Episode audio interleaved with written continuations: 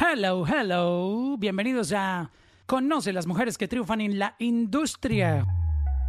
Check-in, check-in, check-in con Mauro. Check-in, check-in, check-in con Mauro. Check-in, check-in, check-in con Mauro. Check-in, check-in, check-in con Mauro. Voy a saludar primero a Clarisa Páez, que es Artist Manager en Vibras Lab. Trabaja con Casu, con DJ Corneto. ¿Cómo estás, Clarisa? Bienvenida. Hola Mauricio, muy bien. ¿Y tú qué tal? Todo Gracias bien. por la invitación. Cuéntanos un poquitito así, rapidito, eh, qué es lo que tú haces actualmente. Ya ahora iremos un poquito más profundo en, tu, en tus funciones, pero para que la gente sepa a qué tú te dedicas. Bueno, actualmente trabajo en una empresa de management de artistas que se llama Vibras Lab, eh, que está liderada por Fabio Acosta, que es el manager de J Balvin, de Casu, de Corneto, de Mario Puglia, eh, de Manuel Medrano. Pues de- nosotros manejamos a, varios artistas internacionales en, en la empresa y yo estoy encargada específicamente de manejar el día a día eh, como project manager de Casu y de DJ Corneto. Perfecto, bienvenida Clarisa por acá y gracias por aceptar esta invitación de compartir tu experiencia y, y ya conoceremos un poco más de lo que haces. Saludamos también a Tania Valdés, que es la Senior Strategy Manager en eh, Univision. Tania, qué placer tenerte por aquí. Hola Mau, gracias por la invitación. Hace tiempo que no hablo contigo, me encanta. Qué bueno mi escucharte. charla en- ¿En serio es tu primera charla? Sí, sí, sabes que recién nada más me, me uní y, y nada, estoy descubriendo todo este mundo. Interesantísimo. Sí, esto está bien interesante. Tania, cuéntale a toda la gente que está con nosotros aquí, que se ha conectado, qué es lo que tú haces en, en Univision. Claro, bueno, yo soy la Senior Strategy Manager de la división musical slash radio de Univision, que se llama Euforia. Eh, como que yo estoy supervisando toda la parte de contenido digital, de redes sociales, de, de todo ese mundo de, de Univision Radio, que son las estaciones, la aplicación para escuchar música, el contenido digital, todo lo que tiene que ver con artistas y, y música latina. Wow, miren eso. ¿Y de dónde eres tú, Tania? Yo soy de Ecuador. Ecuador, ecuatoriana, De Macará, Ecuador. rompiéndola y haciéndola en los Estados Unidos. Qué orgulloso me siento ver a nuestras mujeres latinas triunfando. Y tenemos hoy nuestra tercera invitada, que es Michelle García de uh, Warner Music. Ella es la Operations Manager de ADA. Latin en Warner Music, que es un proyecto mm, relativamente nuevo, que precisamente le vamos a preguntar a ella más adelante de qué se trata. Es de Michelle, bienvenida. Mauricio, encantada, un placer conocerte, un placer estar por acá. Qué bonito eh, poder unir canales y, y poder conectarnos con tantas personas y contigo en esta charla. Gracias por la invitación. Gracias a ti por aceptar. ¿De dónde tú eres, Michelle? Yo soy de Venezuela. Ay, mira esto qué interesante. Tenemos dos venezolanas y una ecuatoriana aquí rompiéndola. bueno, este, ya iremos con preguntas de la audiencia porque esta primera mm, ronda es como para conocer un poquitito la historia de cada una de ustedes y para que la gente vea eh, todo esto que, que han recorrido, en dónde están y que ya luego entremos en materia pues para conocer este un poco de lo que hacen y que la gente pues que tenga un poquito de dudas este les hagan sus, sus preguntas. Voy a empezar entonces con Clarisa para que me cuente un poquitito cómo, tú llegas a, a Vibras Lab, cómo es ese camino que te trae a, trabajar en una compañía que, que obviamente eh, es muy importante en, en la industria de la música. Eh, bueno, yo creo que perseguí mucho la oportunidad de trabajar en Vibras. Eh, antes de trabajar en Vibras, yo comencé mi carrera en la industria de la música a los 15 años. Empecé a trabajar en conciertos en Venezuela, pues en festivales de colegios, de colegios luego en conciertos. Y luego decidí eh, hacer un máster en Entertainment Business en Estados Unidos, en la Universidad de Full Sail. Eh, estando ahí, eh, conocí a mucha, a mucha gente y empecé a conocer como que un poco más de la industria de la música latina, que claramente es la que más me, apasiona.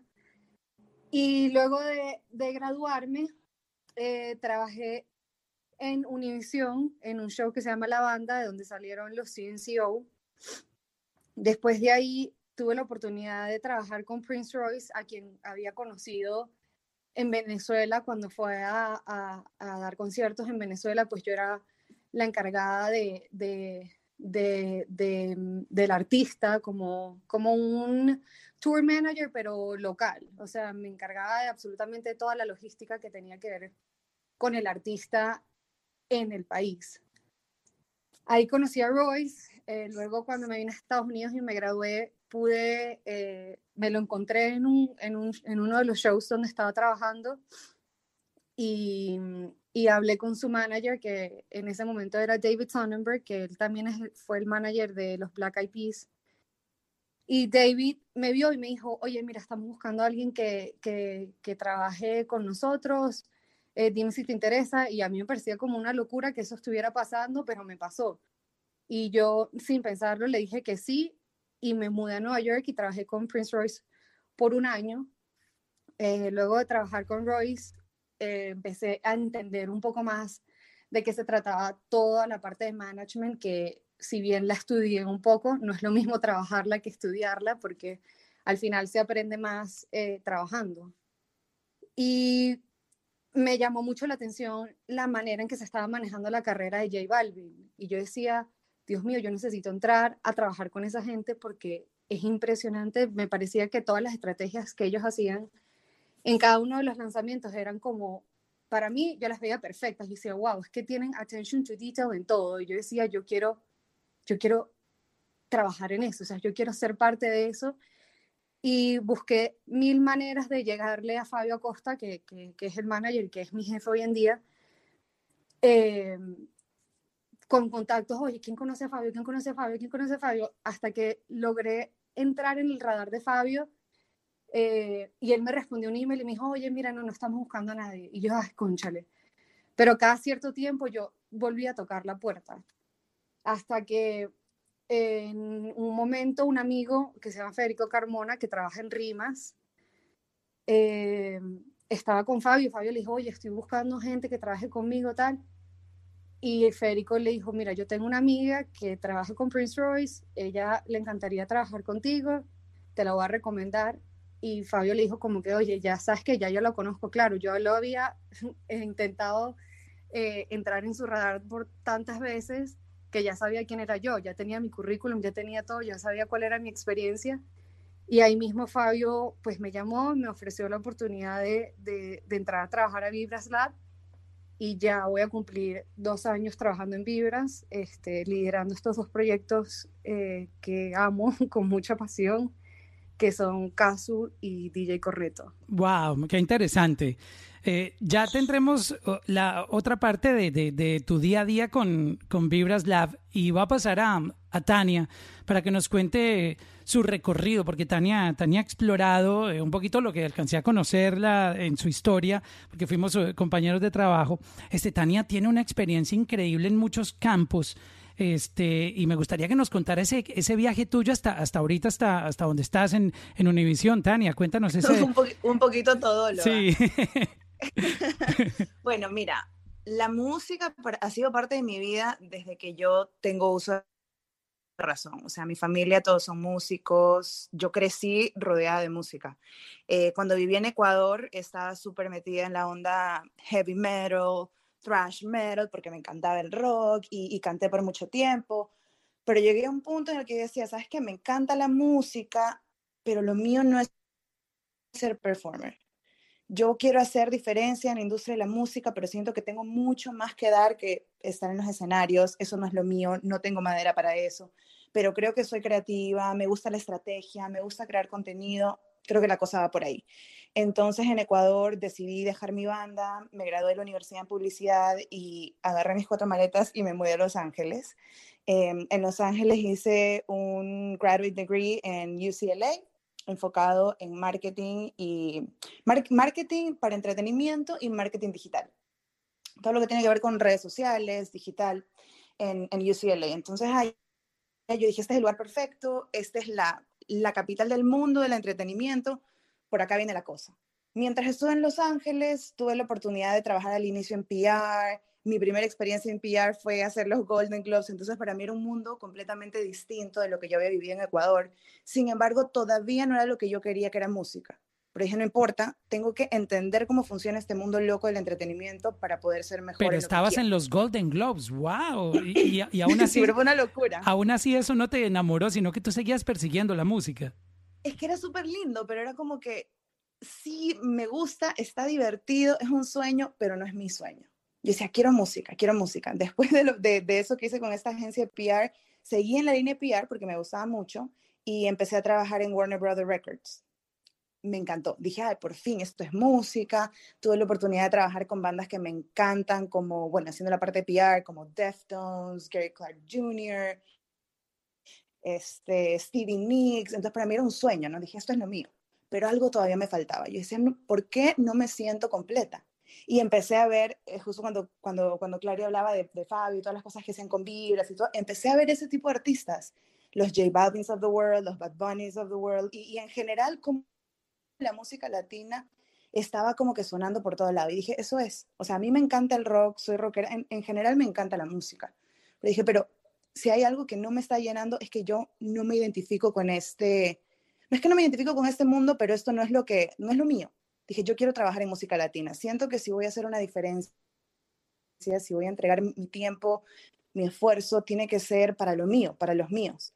Y desde ahí dije, me voy a meter en música latina. Sin embargo, la oportunidad no aparecía todavía. Después de Warner Brothers Records empecé a trabajar en, en CAA, Creative Artist Agency, en la parte de marketing de entretenimiento. Súper divertido. Y ahí cuando las cosas empezaron a tomar su rumbo. Eh, mi mentora era una de las agentes de CAA que era enfocada en la parte diversa, en la parte latina, y ella me presenta a Eva Longoria, la actriz, eh, porque Eva estaba buscando a alguien que le maneje todas sus redes sociales, de sus marcas, sus redes personales, y, y esta gente que era mi mentora me dice, ¿sabes qué? Tienes que irte a trabajar con Eva.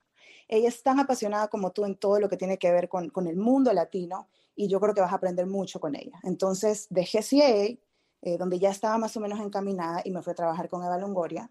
Trabajé con ella casi un año, vine varias veces a Miami y ahí fue nuevamente, se me vino a la cabeza y dije, no, yo me tengo que ir a Miami porque Los Ángeles está súper lindo, he hecho historia, he hecho carrera, he conocido un montón de gente, pero Miami es donde están pasando las cosas. Convencí, no sé cómo a mi esposo, que él trabaja también en música, pero pues más de la, de cine y toda la vaina. A propósito, aquí lo, lo, veo aquí metido, Adrián. Un saludo, Adrián. Admiración total.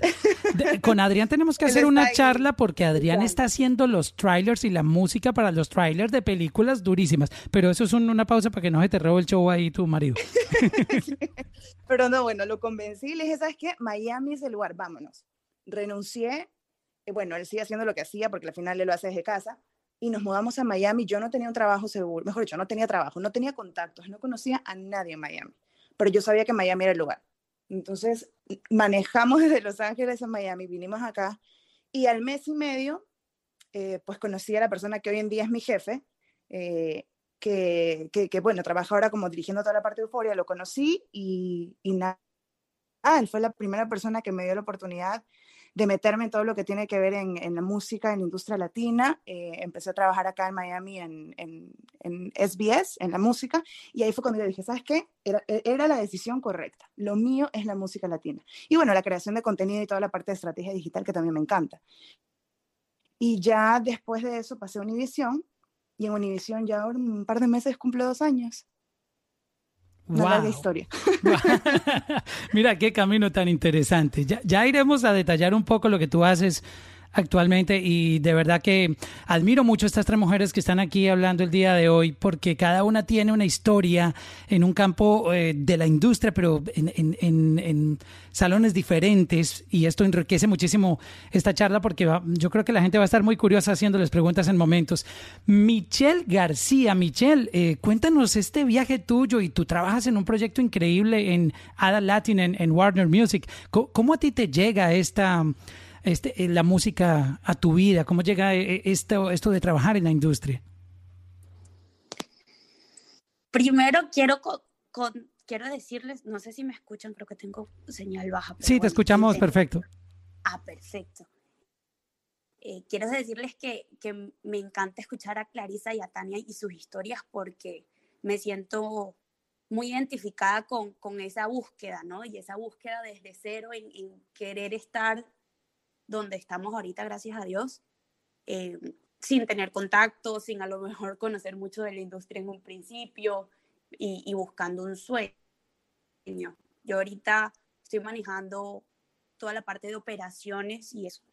Eh, metadata y supply chain de todos los productos y toda la música de este proyecto de ADA Latin, el brazo distribuidor de, eh, para artistas independientes de Warner Music Group, eh, y manejando esto para toda Latinoamérica, para Brasil, incluyendo Iberia también, todos los artistas, todos los sellos y, y música que, que, estamos lanzando.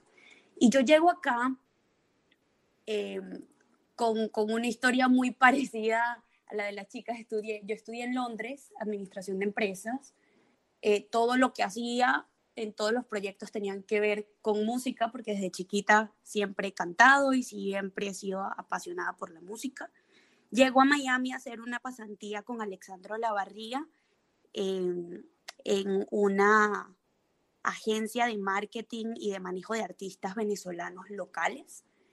Eh, y en eso se me abre también la oportunidad de trabajar, además de ahí, medio tiempo, otro medio tiempo en el equipo de management de Chino y Nacho en los tiempos de Andas en mi cabeza y, eh, y, y, ese hit y ese furor de Chino y Nacho en, en, sus últimas giras antes de separarse. Y bueno, ahora están juntos de nuevo, pero para aquel momento. Eh, estuve ahí un par de años, aprendí mucho de la parte de, de, apoyar artistas en desarrollo y artistas ya consolidados también en estrategias a nivel regional. Y luego entro a Deezer, la plataforma musical eh, francesa, y estoy allí dos años eh, manejando la parte de relaciones con disqueras, con artistas, con managers, eh, para todo lo que es música latina. Y eso incluye planes de marketing, exposición de estos artistas en la plataforma y de ir del lado de, de trabajar con artistas, ahora vamos al lado de eh, aprender a ver qué es lo que escuchan los usuarios y cómo podemos nosotros conectar a los artistas, a los fans y a la música a través de esta plataforma. Eh, ha sido una experiencia súper linda, la verdad, si les digo la verdad, es todo esfuerzo, yo tampoco conocía a nadie, yo le escribí a todo el mundo, así fue que logré mi primer internship, igual en Deezer, le escribí como a 20 personas del equipo, apliqué 80 mil veces hasta que lo conseguí, entré como un internship el primer año y luego pasé una posición fija manejando toda la región. Y ahora en ADA Latin creo que es ya un poquito de, todo ese esfuerzo y esos frutos de, de, trabajar dos o tres trabajos al mismo tiempo, tratando de buscar cómo crecer. Y, y me hicieron la invitación para ser parte de este proyecto y ando súper feliz de ahora poder ver todo lo que es el lado operativo y todo lo que va detrás de distribuir música y hacer llegar música a las plataformas digitales. Esa es un poquito mi historia. Como pueden escuchar, estas mujeres son unas duras, persiguiendo su sueño, me tienen impresionado porque hay muchas cosas que yo, la, bueno, a Michelle no la tengo el placer de conocerla personalmente, pero Clarisa eh, ya hemos interactuado un poquitito, este, con Tania obviamente la, la, tuve la oportunidad de trabajar con ella, una excelente persona en, en SBS, este, pero me tienen impresionado porque yo no había escuchado, digamos, un poquito tan profundamente estas historias y, y, y a mí esto me inspira porque yo encuentro es que ustedes nunca desistieron de, de, perseguir ese sueño a pesar de que iban encontrando oportunidades, pero no perdían el norte con lo que querían, ¿no? Eh, Clarisa, llegó un momento en que tú desististe o dijiste, ah, oh, pero en Vibras Lab no me prestan atención, o cómo tú manejabas esa ansiedad que uno le da cuando uno quiere algo y uno busca y manda correo y mensajes y, y las cosas no se le dan. Obviamente pasa, obviamente hay momentos en los que, en los que uno dice, ah, ¿será que no, esto no es para mí? Sobre todo por, por, por ser mujer en, un, en, una industria que está tan dominada por los hombres y como que uno siente que al ser mujer eh, le prestan un poco menos de atención o hay menos credibilidad. Entonces, sí, sí hay momentos de ansiedad, creo que, que, que el secreto para no dejar que esa ansiedad te, te carcoma o, te deje de cumplir tus sueños es, es tener el norte claro. Eh, mi norte siempre ha sido trabajar en la música, cuando conocí de qué se trataba el artist management, me enamoré de eso y yo dije, de acá no me baja nadie y voy a hacer lo que sea para poder lograrlo. Y, yo creo que, que, sí, que el secreto es, es tener el norte bien claro y no, y no dejarse intimidar por la ansiedad o por la industria, porque si bien es una industria muy bonita, es una industria muy, muy fuerte que, que, que te, que, en la que tienes que sacrificar muchas cosas para, para poder triunfar, como, como los momentos en familia, como la vida en general, porque, porque nosotros estamos dedicados a nuestros artistas 24/7 y se convierten en nuestra prioridad de alguna manera. Y dejamos a un lado todo lo demás, que no deja de ser prioridad, pero, pero el secreto para triunfar, pues es también este, saber que, que es una, una industria que viene llena de muchos sacrificios. Exacto. Tania, tú que trabajaste, muchísima gente diría, no, pues uno después de estar trabajando con los Golden Globes o con Eva Longoria, este, ya uno como que llegó a un tope, tú estás como que en un nivel eh, bien interesante, pero tú seguías con persiguiendo tu sueño por trabajar en la industria de la música, eh, soltar eso para ir a buscar algo que tú no tenías fijo, como que era como saltar al vacío, ¿no? ¿Cómo, cómo tú manejaste eso? Es que, ¿sabes que Es un poco interesante porque la música y la música latina para mí era, era mi, meta. Entonces, eh, siempre, la música en general siempre ha sido mi pasión. Y para mí, Eva o los trabajos que tuve en Los Ángeles eran simplemente parte del proceso, pero no era el destino. Y, y si algo te puedo decir ahora que de una u otra manera estoy más cerca de lo que siempre soñé, es no hay nada mejor que te lleguen las nueve de la noche trabajando, pero tú sientas que lo estás disfrutando. Entonces, sí, a lo mejor en Los Ángeles estábamos haciendo cosas súper interesantes, súper importantes, pero yo todavía lo sentía como un trabajo. Eh, llegaban las seis, siete y yo estaba cansada, ya quería dormir, ya me quería ir a mi casa.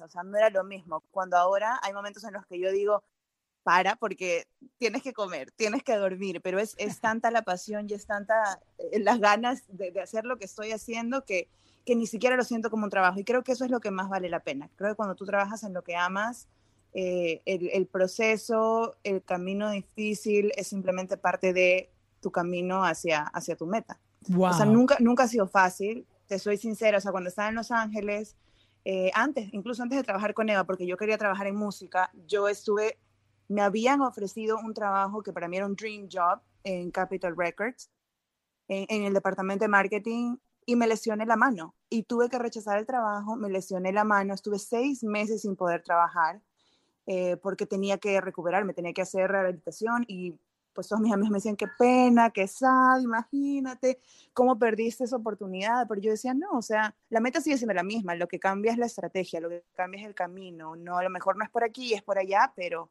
yo sigo camino a mi meta, no importa lo que se me venga en medio, si algo se me, se, se me viene un obstáculo, un problema, lo pasamos, pero seguimos camino hacia el mismo destination. ¡Wow! ¡Qué dura! ¡Qué dura estas mujeres! Son, son realmente inspiradoras. Michelle, tú mencionaste que hasta llegaste a tener tres trabajos. Eh, esto, esto tiene sus sacrificios. Compártenos un poco esa, esa experiencia. Ay, bueno, la verdad es que hay dos temas ahí que se juntan, que uno es migrar a otro país para empezar desde cero en, oportunidades y tener ese, ese tiempo de, de estabilizarte ¿no? en un lugar nuevo en donde no conoces a nadie, mientras buscas las oportunidades. Eh, y el ejemplo que te doy sobre eso es que yo empecé en Miami, ya graduada, ya con mi título, ya con todo. Empecé haciendo un part-time en esta agencia que les comentaba, otro part-time con Chino y Nacho, y además trabajaba en un restaurante en las noches para poder hacer todos mis pagos de mis temas legales, ¿no? Y eso fue así por, por un año, un año y medio, hasta que, hasta que uno pudo, pudo lograr esa estabilidad. Entonces sí fue mucho esfuerzo. Y yo lo que decía es, yo estoy trabajando en el restaurante para poder hacer mi base, para tener mi vida bien y para poder seguir disfrutando trabajar en esto que estoy trabajando, ¿no? Eh, fue una búsqueda de, de sacrificios y, y, mucha gente me acuerdo que cuando ya uno está en un Deezer, cuando uno ya está trabajando con, con alguno de estos artistas, te dicen, ay, pero qué suerte que, que estás ahí, qué bueno, y que estás con artistas y que estás trabajando en música. Y uno piensa por dentro y uno sabe, si suerte es todo el sacrificio y todo el trabajo que nadie ve, sí, soy muy suertuda, la verdad. La gente ve el resultado, pero, pero, no, no estuvo en el proceso, exacto. Exacto, exacto, Mauricio. Y, y hoy en día estoy muy contenta porque mucho, mucho de, de, de lo que se necesita para estar este, en esta industria, que es trabajo arduo, lo que dice Clary, aquí uno trabaja a veces hasta sin horas. Esa determinación, esa atención al detalle, esa organización, en, base, en parte me la dio esa base de tener que manejar dos, tres proyectos diferentes y jefes diferentes al mismo tiempo. Eh, así que estoy muy feliz de, de, de haberlo pasado, aunque al momento decía que era duro. Como dicen por ahí, trabaja en lo que amas y nunca estarás trabajando. Bueno, a la audiencia le quiero decir que esta es la última ronda de preguntas que yo les voy a hacer para entender un poco lo que cada una de ellas hace. Y ya ustedes pueden entrar ya con sus preguntas dependiendo en el campo que estén, porque aquí hay personas de eh, de diferentes partes de la industria. Veo que hay artistas, eh, compositores, productores, este, hay mucha gente este, que tiene preguntas. Ahorita lo que vamos a entrar es a averiguar un poquitito qué es lo que hace cada una y cómo son sus funciones como diarias, lo que hacen para entender un poco su trabajo. Así que, Clarisa, cuéntanos en qué proyectos tú estás con Vibras Lab en este momento y qué es lo que tú haces exactamente en el diario y con qué artistas trabajas. Eh, bueno, primero, qué bellas las historias de Tania y Michelle. Eh, la verdad que las admiro a las dos. Y también quiero saludar a Claudia y a Pimpi, que son parte de mi equipo en Vibras Lab, eh, que están acá también. Así que mil gracias. Saludos, em, Pimpi. Pimpi.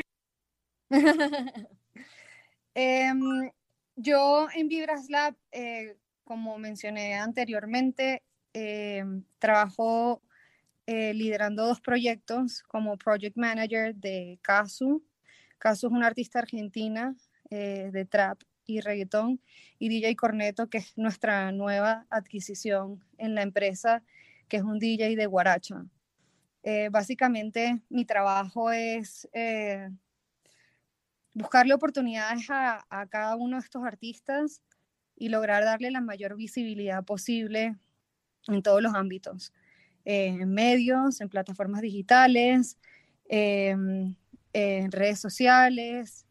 La verdad, nosotros como managers eh, jugamos varios papeles dentro de, nuestro mismo eh, labor. Eh, nos, como dicen en Estados Unidos, we wear different hats. Em, nosotros, pues así, buscamos las oportunidades de negocio para los artistas, eh, darle visibilidad en, todos los medios que, mencioné, en las plataformas digitales. Em, creamos em, alianzas estratégicas con marcas. Em, buscamos darle el mayor empuje que se pueda para que el artista funcione en toda Latinoamérica, que esa es al final nuestra, nuestra, nuestro goal para, para cada uno de nuestros artistas, que, que los conozca el mundo entero. Y vienen con cosas muy interesantes con Casu, ¿no? Este, música nueva, creo que va a ser un año muy interesante para Casu, ¿no? Este 2021. Este 2021 sí, viene con mucha música nueva para Casu. Este fin de semana, el domingo, estrenamos un sencillo promocional que se llama 14, que es el cuarto año consecutivo que Casu lo hace, y es como una manera de ella expresar el desamor en el Día del Amor. Y, se convirtió como en una tradición ya. Eh, esta canción la produjo Tiny este año y estamos muy emocionados porque, porque eh, logró trabajar con un productor con el que no había trabajado nunca y que es Tiny, que es demasiado reconocido en la industria por, por, por los miles de hits que, que tiene. Y, y, para nosotros eso es una oportunidad muy grande para, para, para justamente eso, eh, darle otro aire a la música de ella, que si bien en Argentina ha sido muy exitosa, darle la oportunidad de trabajar con Tiny le, le, le brinda em, oportunidad, otra vez vuelvo a decir oportunidad, qué pena, de, mm, de, de, explorar otros mercados y no solamente el argentino, sino ya expandirnos en el resto de Latinoamérica y el mundo. Súper. Tania, ¿qué es lo que tú haces en el día a día? ¿Cómo son tus funciones para que la gente entienda un poquitito eh, todas la, las maromas que tú haces? Eh, eh, porque Univision es sí. una compañía muy grande, obviamente. Maromas lo describe perfectamente. bueno, mira, eh, como Senior Strategy Manager, mi mundo se divide en dos. Eh, la una parte de mi mundo es Univision Radio, donde yo estoy manejando eh, todas las cuentas de las, de las, estaciones de radio que tiene Univision en Estados Unidos. Te estoy hablando de más o menos 180 perfiles de redes sociales. Tenemos un equipo eh, en Miami, en Los Ángeles, en San Antonio, en Bogotá, en Puerto Rico. Tenemos un equipo por todo Estados Unidos, Sudamérica y bueno, Puerto Rico. Eh, que manejan estas, eh, estas páginas de redes sociales. Entonces yo estoy a la cabeza de ese equipo, viendo qué contenido posteamos, cómo mantenerlo al día con contenido musical, nuevos estrenos, artistas, y pues conectando con la, con la audiencia que escucha las estaciones. Entonces, eso es una parte, la parte de Univision Radio. La otra parte de lo que yo hago es, eh, la estrategia digital para Euforia. Euforia, que es como decir el brand de música de Univision, la aplicación, los conciertos en vivo. Entonces, para Euforia yo estoy viendo toda la parte de contenido musical.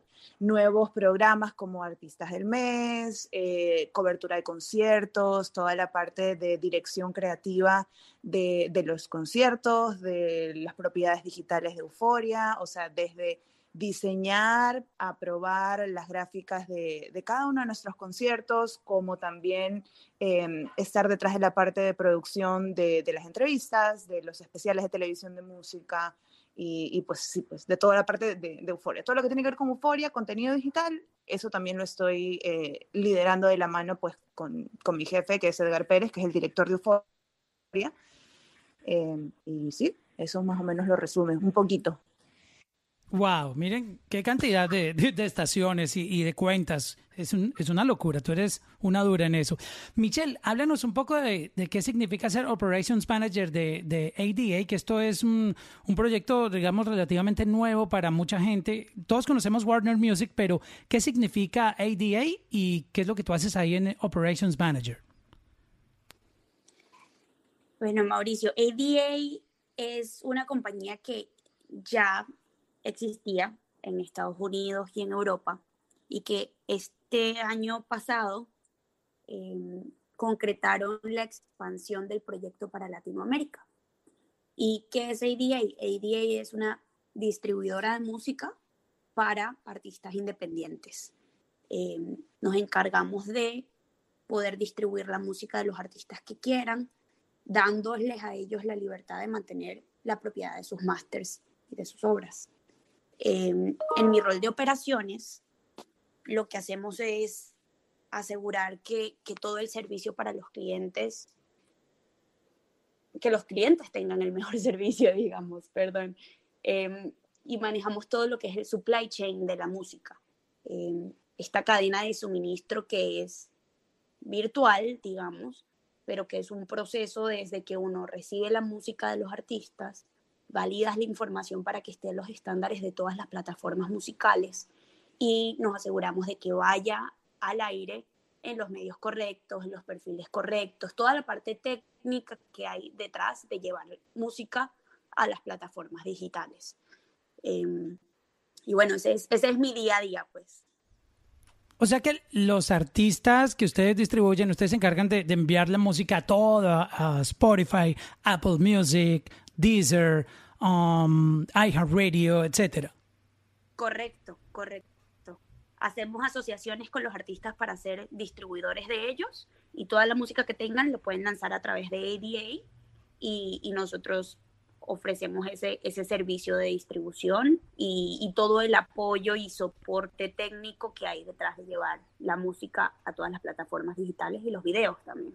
Wow, qué interesante. ¿Y están buscando artistas nuevos? ¿Cómo, cómo un artista, por ejemplo, puede hacer para, para someter la música, eh, para ver si ustedes de pronto les interesa la distribución? Claro, eh, nosotros tenemos ahora equipos en, en, diferentes lugares, en Latinoamérica, en España y en Brasil. Tenemos un representante acá en Miami, uno en Colombia, uno en México, uno en Brasil, uno en España. Y estas personas son las encargadas de poder hacer contacto con los artistas, escuchar de los proyectos que, que tienen y ver cómo podemos trabajar en conjunto en probar su música, porque una parte es el servicio de distribución sin llevar a Spotify la canción y a Deezer y a Apple Music, a YouTube y, y a todas las plataformas. Y otra parte de este servicio es poder nosotros ser la cara de esta música para con las plataformas digitales. Estos mismos equipos de marketing, digamos, también tienen reuniones con todas las plataformas digitales en, en, en tiempos regulares para comentarles de la música que estamos sacando, de los artistas y de las historias detrás de las canciones, eh, para mayor posicionamiento y visibilidad en todas estas plataformas. Eh, la manera de un arti para un artista o para un sello o para un manager es poder comunicarse con alguien del equipo, contar un poquito del plan, de los artistas, del catálogo que traen y ver, y, pues organizar una llamada para conocernos, para ver qué es lo que buscan, qué buscan de un partner de distribución y, y cómo podemos trabajar en conjunto para crecer y apoyarlos a crecer su estrategia musical en los próximos años. Wow, qué interesante. Miren, estas mujeres, cada una, todo lo que hace tan, eh, tan duro, o sea, la lucha, ya pudimos escuchar un poco, y eso que nos contaron la historia de manera resumida, no, no, no, no, no le metieron drama a esto. este, pero, pero son increíbles. De verdad que yo, yo estoy aquí impresionado de, ver eh, estas mujeres y sus historias. Ahorita lo que vamos a hacer, atención, mi, querida gente que está por aquí, quien quiera hacer preguntas, levánteme la mano, yo lo voy incluyendo aquí para que pueda interactuar con, con nuestras invitadas, con Clarisa, con Tania, con Michelle. Entonces, envíenme aquí la solicitud para las preguntas, me van dejando saber en aquí en, eh, Clubhouse si tienen alguna pregunta para alguna de ellas. Eh, tengo por aquí a Paul que está entrando, vamos a recibirlo. Paul, ¿cómo estás? Eh, bienvenido. Todo bien, todo bien, Maricio. ¿Cómo, ¿Cómo te pareció escuchar esta, estas historias de estas tres mujeres increíbles? Súper excelente. Realmente me siento identificado y todo eh, en, el, en la cuestión de que ellas lucharon mucho para lograr esa posición donde están actualmente. Y me siento, me siento así como ella, como que he tenido que pasar por ese struggle como ellas han pasado. Y de hecho a eso va dirigido mi pregunta, este, ya que veo que todas, todas pasaron por un proceso para identificar su dream job también. Eh, y les quería preguntar si ustedes se ven trabajando en la misma eh, función que están hoy día o si no, ¿qué otra posición les gustaría experimentar?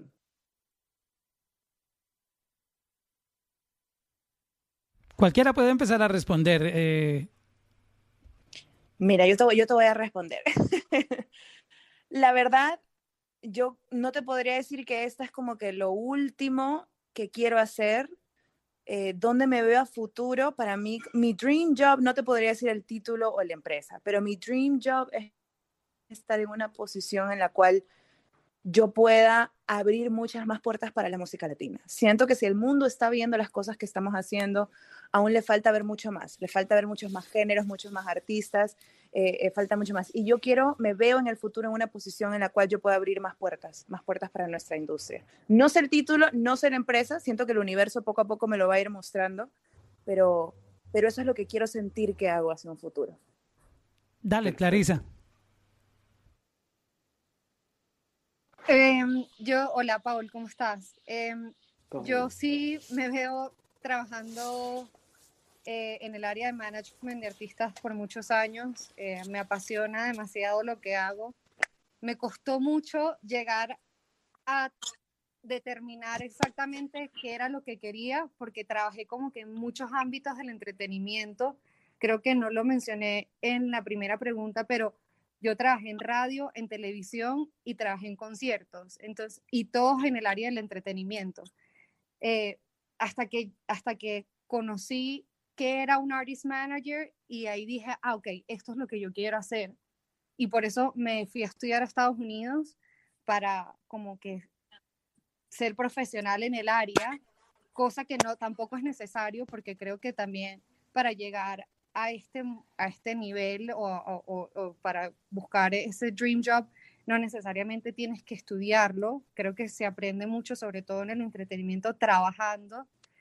Eh, pero sí, yo sí me veo, me veo trabajando como manager de artistas por muchos años.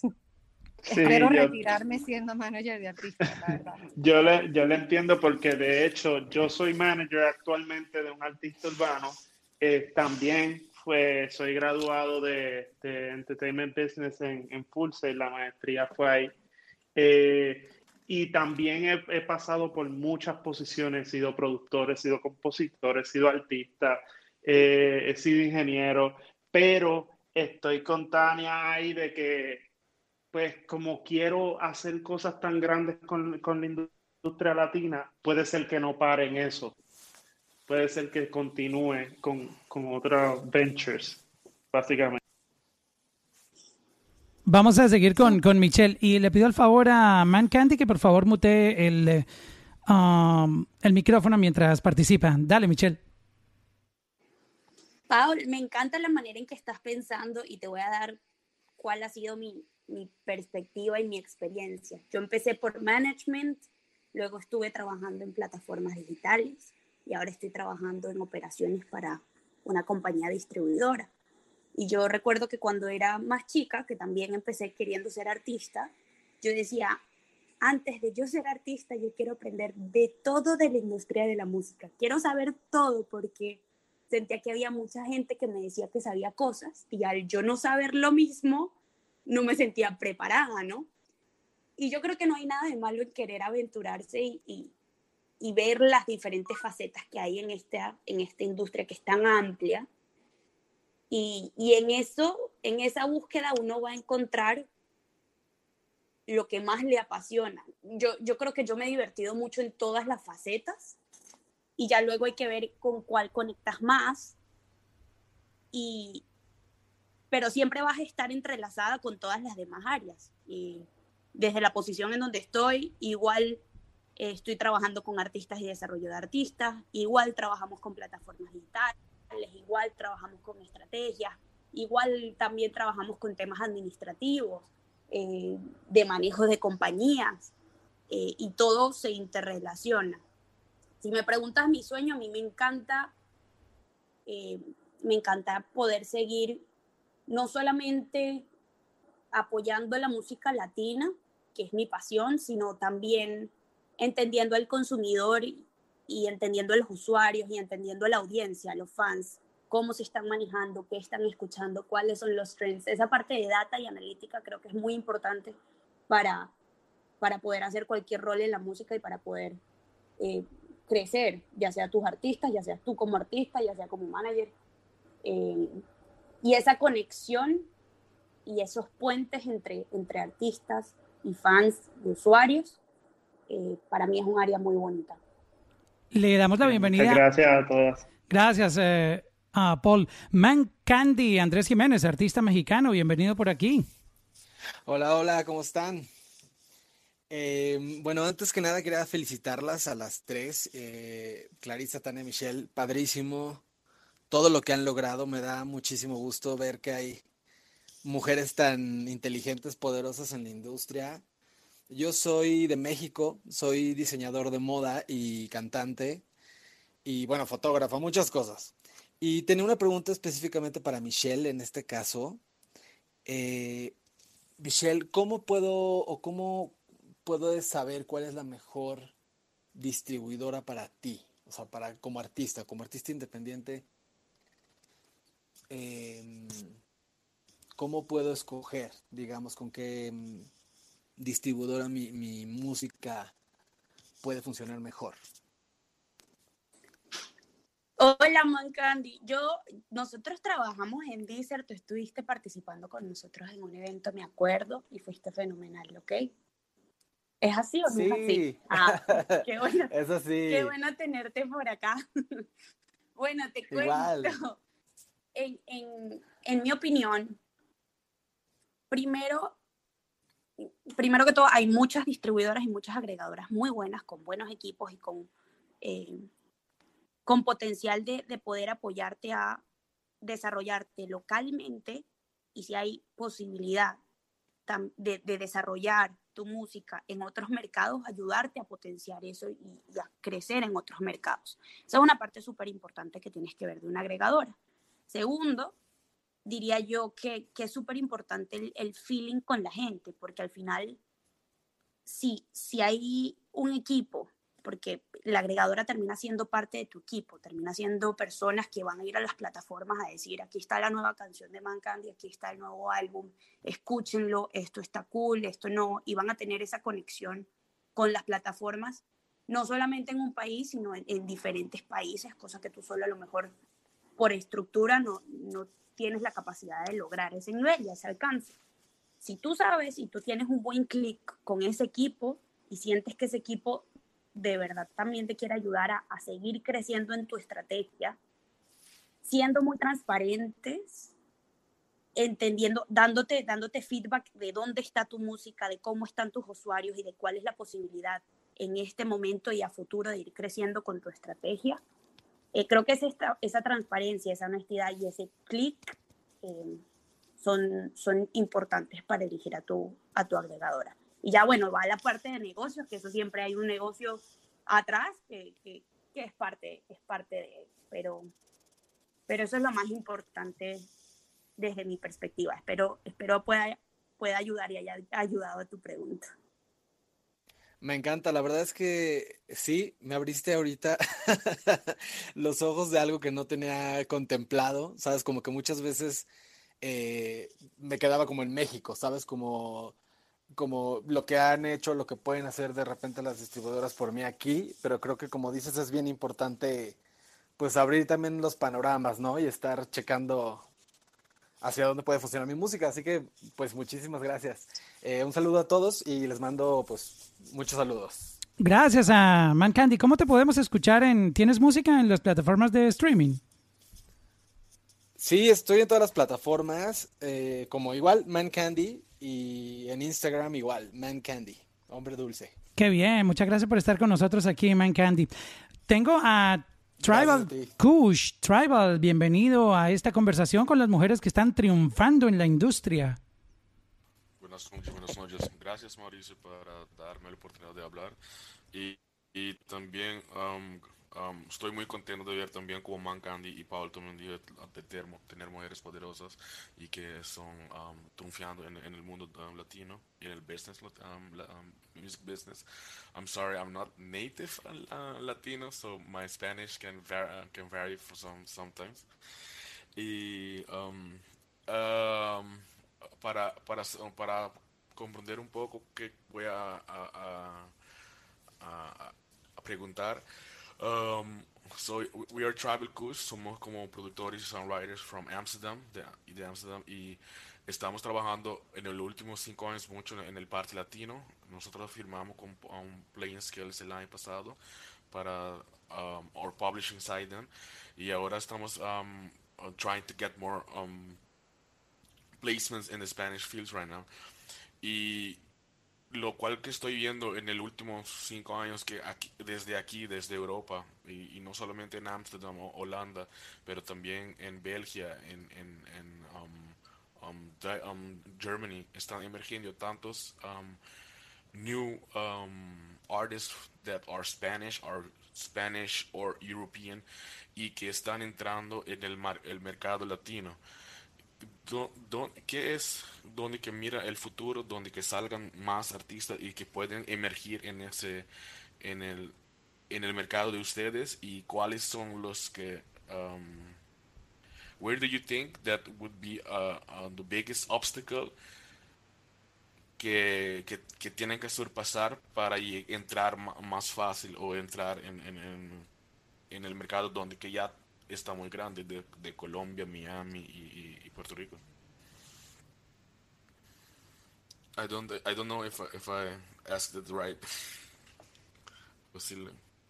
Tú lo que quieres es saber cómo, cómo un artista puede entrar en, en- en un mercado nuevo. Sí, sí, no, más bien cuáles son los obstáculos que ustedes miran que vamos a tener de, de, de estar aquí para allá. Oh, interesante. Yo creo que cada una puede responder desde su área. Eh, Sí, por eso. ¿Cómo, cómo ve esto de, de- de cómo un artista puede, por ejemplo, si, si solamente está sonando en Europa, pero quiere entrar en México, en Latinoamérica, eh, desde el punto de vista, por ejemplo, Tania, que tiene experiencia en, en- social media y en contenido, cómo conectar a través de redes sociales, Clarisa desde el punto de vista del management y Michelle, pues obviamente en, en distribución. Cada una, ¿cómo- qué, qué le puede aportar a esta pregunta a Tribal Kush? ¿Quién quiere comenzar? ¿Clarisa? Em, hola, Tribal. ah, un placer. Hola, Eh, yo creo que, que, que para entrar en el mercado latino no me gusta ver obstáculos. Creo que, que, que esa no, no, no, no sería una palabra que, que usaría. Eh, tiene que haber buena música, tiene que haber eh, sonidos que, que, que se identifiquen con el mercado latino y que, y, que, y que puedas hacer ese crossover que quieres hacer de Europa a Latinoamérica. Eh, básicamente, eh, eh, esa sería mi, mi recomendación, pues música con la que el, mercado latino se puede identificar y, y, y así de esa manera puedes eh, presentarla a las diferentes plataformas y ver de qué manera puedes expandirte y hacer ese crossover que, que quieres lograr. Como pueden ver, la palabra imposible no está en el vocabulario de Clarisa. No. Tania, Tania desde, desde el punto de vista donde tú te mueves, eh, ¿cómo un artista puede entrar a otro mercado usando, por ejemplo, social media? Bueno, honestamente, si hablamos de la parte de, de social media y de los medios digitales, eh, añadiendo lo que ya dice Clarisa, que en verdad la música, en realidad lo importante es buena música, pero si hablamos de estrategias digitales, para mí lo más importante es entender, entender a la audiencia a la que tú le quieres llegar. Eh, ¿quiénes, ¿Quiénes son las personas en las que estás interesado? Estás interesada en Latinoamérica, pero Latinoamérica somos tan diversos, somos tantos que es como que, ok, Latinoamérica, ¿qué tipo de audiencia latinoamericana es a la que tú quieres llegar? Entonces, para mí, más allá, sumándole a hacer buena música es entender claramente a quién quieres llegar y que ese, y, que ese mensaje que tú quieres llevar a esas personas se pueda traducir a través de tu música, a través de tu contenido digital, a través de tu personalidad o, por decirlo así, tu concepto en redes sociales, en contenido digital en general. Es esa, esa consistencia entre qué haces y quién eres y, y saber demostrarlo en las plataformas digitales. Michelle, Gracias. desde tu punto de vista en, en un record label, uh, ¿qué, qué podrías aconsejarle a Tribal Kush? Yo creo que como ustedes, que el goal de ustedes de entrar en Latinoamérica es el goal que pueden tener muchos artistas como ustedes que están en Latinoamérica y que quieren entrar eh, en Europa. Y, y yo no desestimaría el, el poder de las colaboraciones, el de, poder conectar con personas que estén en lo mismo que ustedes y que tengan una audiencia local en Colombia, en Argentina y que están interesados en poder conectar un poquito con su audiencia. Y esa fusión y esa compadrería, digamos, y ese trabajo del equipo puede, puede hacerte llegar lejos y puede hacer que, que muchas nuevas personas te descubran eh, en otros países y en otros territorios. Yo te recomendaría eso, busca personas que estén en tu mismo momento musical, con las que conectes a nivel de estilo y de música, con las que sientas que puede haber ese estilo de crossover que menciona Clary. Y, y conecta con ellos y de ahí si conectan y pueden hacer buena música, van a conectar con sus audiencias también y, y se les van a multiplicar las posibilidades. Gracias a Tribal Kush por participar aquí con nosotros. Voy a saludar a Franco Tortolani. Eh, Franco, ¿cómo estás? Bien, bien, Mauricio. ¿En dónde te, por- dónde te encuentras? Ahora mismo en Weston, Florida, una ciudad que es más o menos, digamos que media hora, 40 minutos de Miami. Estamos cerquita. Entre Fort Lauderdale y Miami. Bueno, ¿cómo, cómo ha visto esta, estas historias de estas tres mujeres? Cuéntanos eh, tu impresión. fenomenales. Antes de que hagas tu pregunta. Eh, Sí, claro, no, fenomenales. eh, de verdad que me parece súper inspirador la, la historia de todas. Creo que cualquiera puede escuchar y seguir sus pasos, es, es ejemplar, es un ejemplo a seguir. y son dificultades que supongo que mucha gente tiene en la industria, pero la diferencia está en cómo la manejan. Así que escuchar esas historias de cómo mandaron 100 correos y no se rindieron es espectacular. ¿Qué pregunta tú quieres hacer? Sí, yo tengo una pregunta en particular, supongo para las tres, pero para Clarissa en particular que trabaja con Vibra. Eh, de hecho, yo, yo participé en, en, la banda, así que súper cool, en la primera temporada, así que súper cool ver que trabajaste ahí.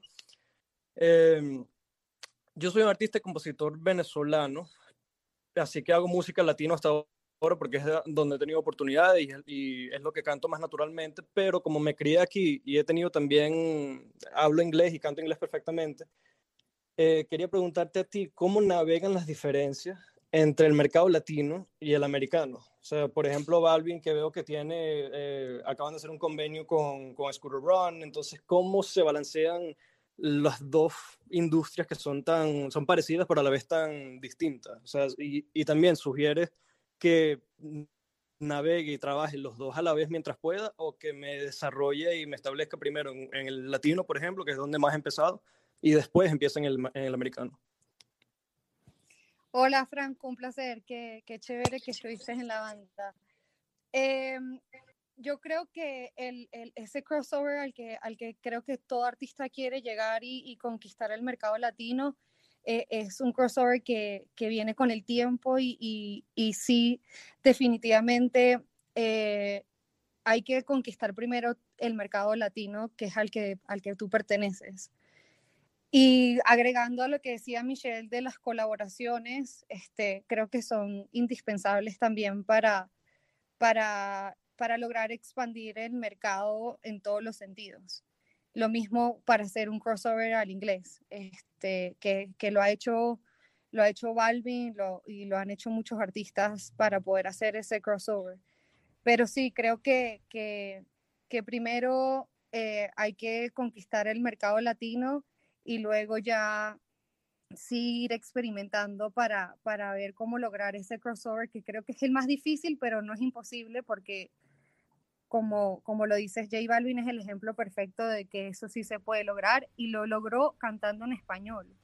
O sea, él en ningún momento ha cantado en inglés, cosa que para mí tiene un valor agregado eh, muy grande, porque nunca va a, a, a, dejar sus raíces, que también me parece importante. Creo que eso es lo que te hace más auténtico dentro de la industria y eso es lo que hace que tu audiencia se identifique más contigo. Entonces, sí, conquistar el mercado latino y luego eh, tratar de expandirse o conquistar tu mercado local y luego expandirte al resto de Latinoamérica y luego el mundo y luego el crossover a, a Estados Unidos. Gracias a, a Franco. Eh, ¿Tenías eh, algo más por comentar, Franco? Sí, sí, haciendo un seguimiento rápidamente de eso, como son a la vez mercados tan distintos, es posible que una empresa sola como Vibras maneje bien los dos mercados o usualmente hay que tener, por ejemplo, dos managers o hacer un convenio como el caso que hicieron con, con Balvin? Eh, no creo que, que, sea necesario. Obviamente Balvin este, tiene la dicha de poder trabajar con dos empresas muy buenas, eh, que es SB Projects y, y, y, y, Vibras Lab, pero no, no, no lo veo necesario. Creo que hay artistas que han logrado hacer ese crossover con un management eh, que no necesariamente tiene que ser anglo y lo han logrado, eh, pero no, o sea, sí obviamente te da, te, te, te, abre otros mercados porque pues la experiencia que tiene SB en Estados Unidos eh, es, es, muy grande y manejan artistas que ya tienen mucho renombre en, en la industria anglo como Justin Bieber, Ariana Grande, pero pero como le respondía a Tribal, creo que no, no, es un obstáculo, no es un obstáculo que, no, que tengas un solo tipo de management, y, pero obviamente que los dos juntos pues hacen un, una, un trabajo mucho más grande y que, y que se complementan el uno al otro. Pero no, no, no lo veo necesario. Ya, no, espectacular. Muchísimas gracias por su, sus comentarios, su respuesta. Es un honor escuchar su historia. Y mi música la pueden encontrar en todas partes en Franco Music Oficial y espero que la disfruten cuando puedan. Estaré escuchando tu música, Franco. Este, Tania, háblame un poquitito de, de lo que es el famoso algoritmo, este dolor de cabeza para toda la gente que trabaja en, en social media, que todo el tiempo está cambiando, nunca es el mismo. Hay nuevas políticas, llegan nuevas funciones, nuevas opciones dentro de las redes sociales. ¿Cómo, cómo tú te enfrentas a eso día a día en, en tu trabajo, en donde obviamente eh, los números son súper importantes? Porque creo que en esto se trabaja bajo la presión de los números, ¿no? Y sí, el algoritmo es el dolor de cabeza más grande, siempre cambiando, eh, pero al final del día es algo que las plataformas de redes sociales han creado para mejorar la experiencia de los consumidores. Eh, yo creo que todos nos vamos a sentir identificados cuando decimos que cuando abrimos nuestras redes sociales, en nuestros feeds, tanto en Instagram como en Facebook, veíamos contenido de nuestros amigos, de las páginas que, de los artistas que seguíamos, eh, de nuestros familiares, y de la noche a la mañana empezamos a ver publicidad por todo lado, scam por todo lado, cadenas, eh, y, y, un montón de contenido que en realidad, es más, cuentas que tú seguías, que aparentemente tú sigues y que no recuerdas siquiera haberles dado like. Y es por esta misma situación que las, que las plataformas de redes sociales decidieron crear este algoritmo que qué es lo que determina, determina qué es lo que tú ves, qué contenido es con el que tú más interactúas, qué páginas son las que te están entregando contenido que te interesa y empiezan a filtrar el, eh, la información que te llega a ti. Como ahora tú dices, bueno, ¿y cómo van a determinar cuáles son las páginas que me gustan? Hay varias, hay varias razones, hay varias formas en las, que, en las que el algoritmo lo determina. Y número uno es las interacciones. Eh, es, esto es una fórmula, o sea, no son personas que están viendo lo que yo hago, es una fórmula que determina cuántos likes le doy a una foto, cuánto comento, qué tanto esa marca está respondiéndome a mis comentarios. O sea, que exista esa interacción natural. Eh, entre los usuarios. Y, no solamente son likes, no solamente son comentarios o, o, que me responden los comentarios o los DMs, sino también cuánto tiempo me detengo a ver una foto. Porque cuántos de nosotros no eh, vemos fotos de páginas que no seguimos. Pero eso no significa que ese contenido, el hecho de no seguir esas páginas no significa que ese contenido no es de nuestro interés. Entonces, ese contenido empieza a aparecernos en Explore eh, como sugerencias.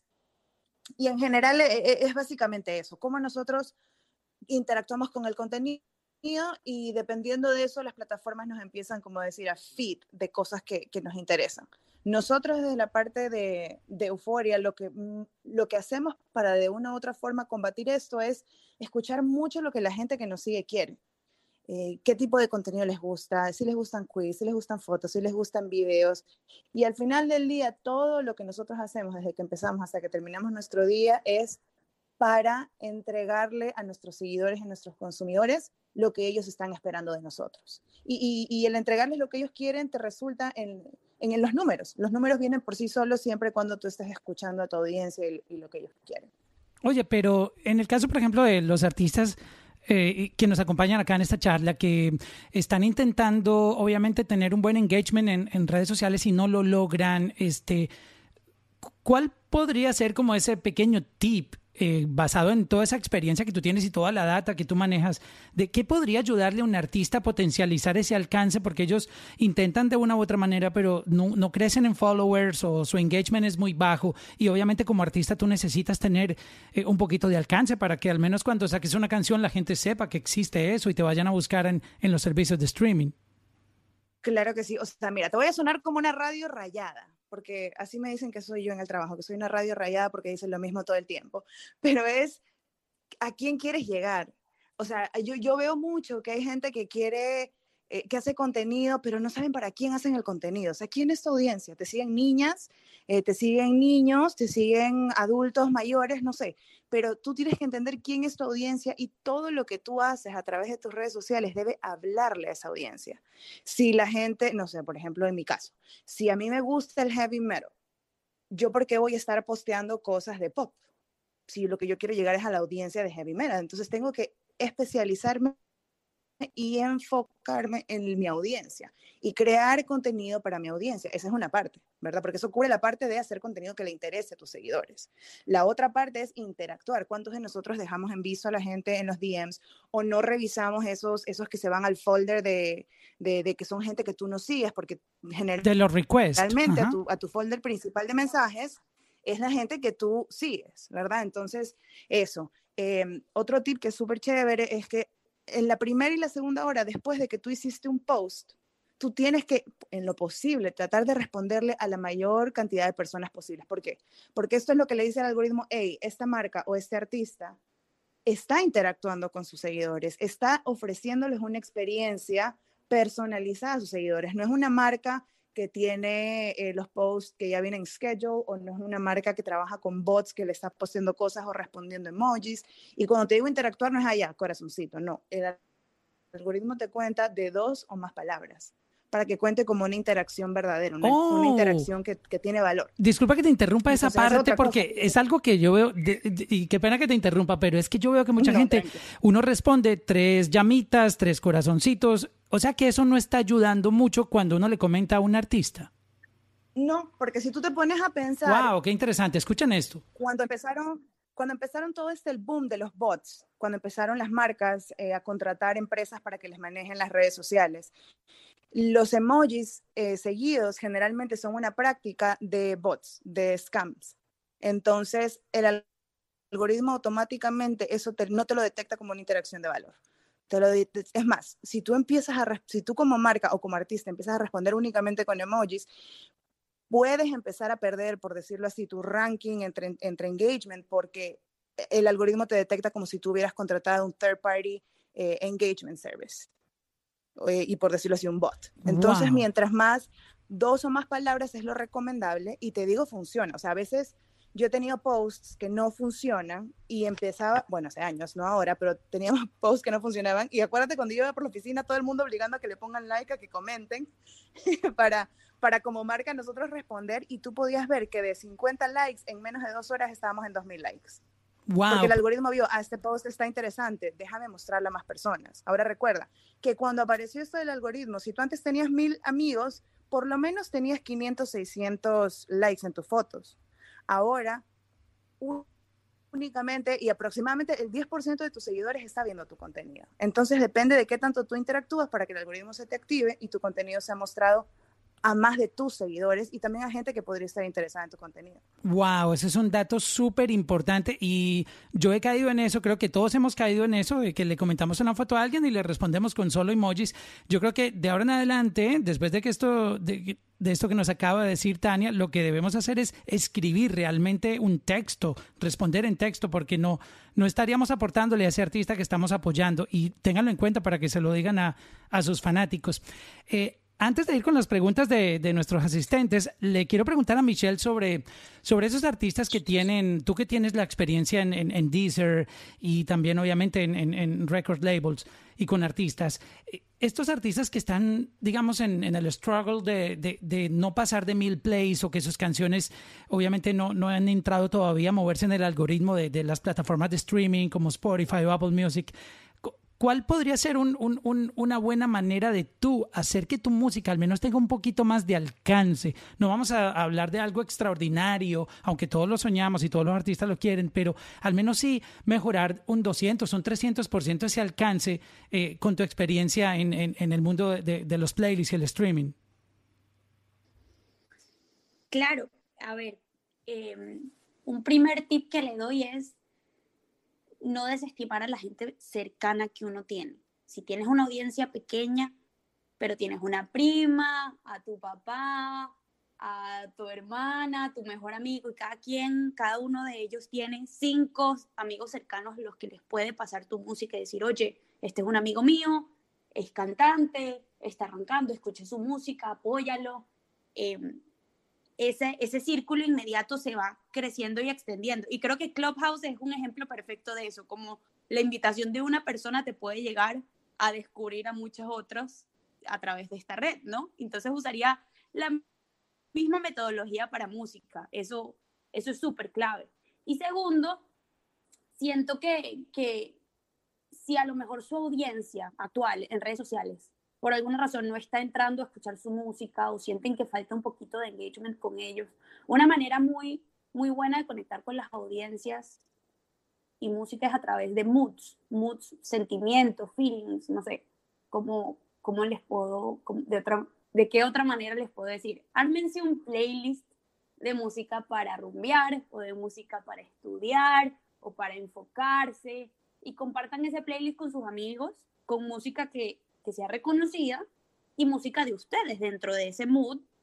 Y, y a la gente le encanta tener, pues yo siento que los usuarios siguen muchos playlists de amigos, siguen muchos playlists que tienen música cool y ustedes mismos armándose sus buenos playlists en donde incluyan su música, tienen una oportunidad grande de que se puedan eh, multiplicar sus streams y que pueden alcanzar nuevas audiencias. Esos son dos tipsitos chiquitos que no necesitan presupuesto, que no necesitan de nada y que les aseguro que si lo hacen, si son constantes, si lo practican, si ponen el playlist en una fiesta o si se lo mandan a alguien que está trabajando, eh, pueden funcionarles. Sí, no subestimar ese grupito cercano de amigos y familiares. Esos son tus primeros fans. Yo creo que les has dado un tip muy, muy interesante. Yo, yo, pensaba que esto iba a estar lleno de mujeres haciendo preguntas. Han llegado hombres por montones aquí. y veo que entró Mabel. Me voy a saltar a Morocho. Discúlpame, hay Morocho un segundito. Me voy a saltar a Mabel, que está con nosotros aquí. Mabel Medrano, ¿cómo estás, Mabel? Hola, hola a todos. Un placer. Eh, y hola chicas, gracias por su tiempo y contarnos sus historias. Eh, básicamente, yo no soy artista, ni compositora, ni, pro, ni productora musical, pero mm, a mí me estoy muy interesada eh, últimamente en la industria de la música. Estudié comunicación y trabajo para marcas en la parte de redes, marketing, eh, comunicación digital, producción y estrategias de ellos. Entonces, eh, mi pasión realmente está enfocada mucho en el mundo del entretenimiento y por eso este año me he puesto como meta educarme en el, en, específicamente en la industria de la música. Y desde que vi esta charla, yo dije, ok, enteré de pura casualidad y realmente me he empapado bastante. Entonces, mi pregunta es la siguiente. A mí como joven, que prácticamente me gustaría eh, estar en el campo laboral de ustedes en algún momento, ¿qué consejo me podrían dar? Y nada, eso es, ¿qué consejo me podrían dar y qué pasos me recomiendan que debo seguir? Gracias. ¿Quién quiere tomar la palabra? si quieren, yo respondo. Um, hola, Mabel. Eh, yo creo que, que, que, tienes que identificar dentro de la industria de la música qué es lo que te apasiona y a qué te quieres dedicar. Para mí el proceso fue eh, trabajar en varios ámbitos de la industria, como les dije, trabajé en radio, trabajé en televisión, trabajé en producción de conciertos, trabajé en producción de televisión. Y hasta que llegué al management y dije, ok, esto es lo que yo me quiero dedicar, esta es la parte de la industria que más me apasiona. Y ahí empecé a seguir mi rumbo eh, en, en, en, la, en mi carrera profesional. Entonces, si ya tú lograste identificar qué es lo que quieres, pues mm, buscar oportunidades, mandar emails, eh, eh, ver quién tiene contactos con quién. Eh, yo creo que, que, que, que, tus amistades o lo que te rodea, siempre vas a conseguir a alguien que te, que te puede dar ese, esa mano para ponerte en contacto con las personas que, que, tienes que estar en contacto para poder empezar a, a trabajar en, en lo que deseas de la industria de la música. Gracias. Yo voy, a, yo voy a agregarle a eso que no tengas miedo de tratar de conectar con la gente. Lo peor que puede pasar es que no te contesten. Y ahí no pierdes nada porque es prácticamente lo mismo que si no lo hubieses hecho, ¿no? Eh, busca esas personas que admiras, busca en LinkedIn, busca en Instagram y trata de conectar con esas personas pidiendo a lo mejor un internship. Arrancar con un internship es una muy buena manera de entrar en la industria, de estar a lo mejor al lado de una persona que tenga mucha más experiencia y de poder aprender de ellos de primera mano. Yo empecé, por ejemplo, como asistente, asistente de relaciones, asistente de marketing y a través de internships y, y logré estar al lado de personas muy experimentadas, muy inteligentes y me dio la capacidad de por estar ahí, no siendo yo la principal, pero estar ayudando a alguien que está haciendo muchas cosas grandes, de poder a lo mejor agarrar conocimientos mucho más rápido que, que si lo hubiese hecho sola. Entonces, toma esas oportunidades. A veces no te pagan, a veces no es lo que tú quisieras, pero, pero sí sí vas a verlo en, en experiencias, en conocimiento y en, y en poder tener a alguien a que puedas escuchar y en que puedas seguir sus pasos. Esa es mi recomendación, así lo hice yo y gracias a eso sigo en donde sigo hoy en día y, vamos por más. Eh. Y yo estoy 100% de acuerdo con las chicas, todo lo, sumando todo lo que ellas dijeron, porque están en lo correcto, yo te diría por mi parte, tratar de siempre estar al día en lo que está pasando. ¿Quiénes están en los charts? ¿Cómo están los números en social media? ¿De quién están hablando fuera? ¿Cómo están los views en YouTube? ¿Qué, ¿De quién están hablando en la televisión? O sea, siempre, yo creo que eso es algo que lo puedes hacer tú por tu parte. Mantenerte al día, mantenerte, como decir, instruirse de lo que está pasando, cuál es la tendencia, quién están escuchando, porque el conocimiento te va a ayudar mucho. Si tú ya tienes los amigos, has logrado las conexiones, alguien te contestó el email, o sea, después de todo eso, al final del día, lo más importante es lo que tú sabes, lo que tú estás al día, siempre investigando, siempre leyendo, siempre, siempre estando al día en todo lo que está pasando en la industria. Muchas gracias, chicas. Ya yo apunté todo y voy a empezar a ponerlo en práctica eh, desde hoy. Gracias. Qué bien. Gracias, Mabel, por estar aquí, por estar eh, pendiente de estas historias de estas mujeres increíbles que triunfan en la industria. Y obviamente, pues, mire, están compartiendo aquí sus conocimientos con ustedes. Este, voy a saludar a Morocho, que está por aquí. Bienvenido, Morocho. Saludos, saludos, Mauricio. Y quiero darte las gracias por unir a estas personas tan maravillosas. Y he aprendido bastante. Y tengo una pregunta para todas, porque me gustaría saber su, su punto de vista. Y la pregunta viene siendo eh, que, qué piensan del género como tal de dembow eh, dominicano en base al crecimiento de la industria musical y que ustedes como profesionales en su área piensan que le hace falta para poder recibir más apoyo de las cuentas. Gracias. Está interesante eso del dembow. ¿Quién quiere comenzar? Con, este género que es bien contagioso y creo que se expande cada vez más. ¿Quién quiere comenzar? Eh, ¿Tania?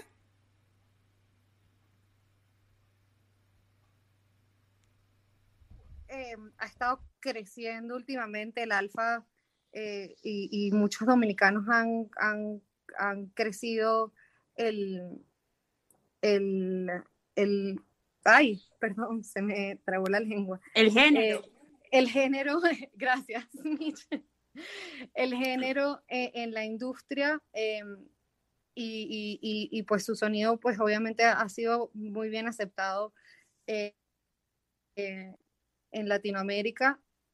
mi recomendación es que nunca pierdas tu autenticidad como artista, o sea, si, si ese es el género que tú quieres representar, pues eh, maximízalo de, todas las maneras posibles. Hay muchas herramientas que, existen que, te permiten mostrarle al mundo lo que haces, eh, donde no necesitas presupuesto. Creo que Michelle este, en alguna de las respuestas aclaró muy bien que hay maneras de, de, darte visibilidad a tú mismo. Tania con las redes sociales pues también dio muy buenas eh, recomendaciones para para lograr este, conectar con tu audiencia y, tener la mayor cantidad de, followers posibles y, gente que multiplique el mensaje.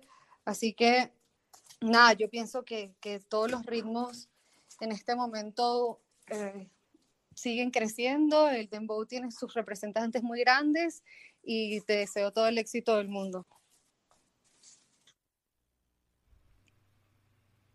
Gracias, gracias. Yo igual comparto lo que dice Clary y, y solo te quiero agregar es que sin, o sea, sin, sin enfocarme únicamente en el dembow, pero yo creo que en general hay industria para todo. Todo género que venga de donde sea tiene un espacio en la industria de la música, tanto latina como del mundo es, eh, es simplemente nunca desistir y seguir ahí y, tomar en cuenta, eh, porque la misma estrategia se necesita para, para dembow como para, no sé, para, para rock, ¿me entiendes? O sea, el, el estar siempre pendiente de la parte digital, de, hacer buena música, de la distribución, de todo. Hay espacio para todos. No, hay mucha gente que a veces dice, ah, no, sabes que solo hay, solo en la música latina solo hay espacio para tal género. Yo discrepo un poquito de eso. Desde el lado de Euforia nosotros vemos tantos artistas de tantos géneros, de tantos países y todos haciendo excelente música y todos con seguidores, unos más que otros, pero, pero siento que hay espacio para todos, siempre, siempre y cuando se le ponga toda la pasión del mundo. Michelle quería agregar algo acá. Yo voy a agregar que el crecimiento del dembow es indudable. Anteriormente era un género que conocían algunos, pero que era muy local. Y yo creo que ya las puertas están abiertas para, para poder trabajar tu música no solamente en Dominicana y no solamente para dominicanos, sino para, para otras audiencias, porque ya, ya el camino está y están dando, le falta mucho todavía y tienen, tiene mucha oportunidad de seguir creciendo y estar aún más presente, presente como género latino, pero es cuestión de, de seguir trabajándolo, unirse como género, unirse como artista y, y seguir representándolo. Eh, sí está creciendo de manera increíble y se ven los números y se ven en, en todo lo que ha pasado con, con, con estos artistas que mencionaba Clary y, cómo han llevado este género a, a, otros espacios, a otras fusiones, etcétera. Así que este es el momento para el dembow, para que sepa. Gracias, gracias a Michelle. Muchas gracias, muchas gracias a todos. Y a ti también Oye, por participar, Morocho. Dime. Una pregunta, ¿y no será, no será que una, eh, ¿verdad? Una pensando acá las letras? Oh, Jonathan, de- eh, estás, entraste por acá. Sí, estoy acá, estoy acá. Saludos, saludos a todos. Mira, eh, y no será una pregunta, ¿verdad? Aquí este, pensando, ¿no será que las letras del el dembow eh, son todavía muy crudas en cuestión a, a, a los slang y a, los- y a los punchlines y a, la- ese tipo de cosas para el mundo?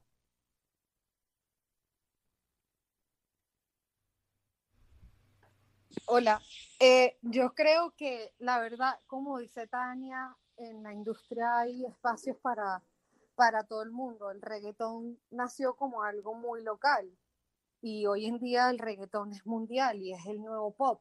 Entonces, no, no, no creo que, que, tenga que ver con punchlines o con letras. Eso es lo que identifica el género y, y eso es lo que lo va a hacer eh, grande en el futuro y que ya está creciendo. Entonces, yo creo que, que hay que seguir manteniendo esa autenticidad de cada género para y, y en algún momento seguirá creciendo y seguirá eh, eh, exponiéndose en el mundo entero para que para darle otra visibilidad como la que se dio y, y como la que se sigue dando con el reggaetón. Sí, y el palabreo de, del dembow nos encanta. Yo creo que tiene un, un lenguaje así como el, el reggaetón boricua que se posicionó con, con el palabreo boricua.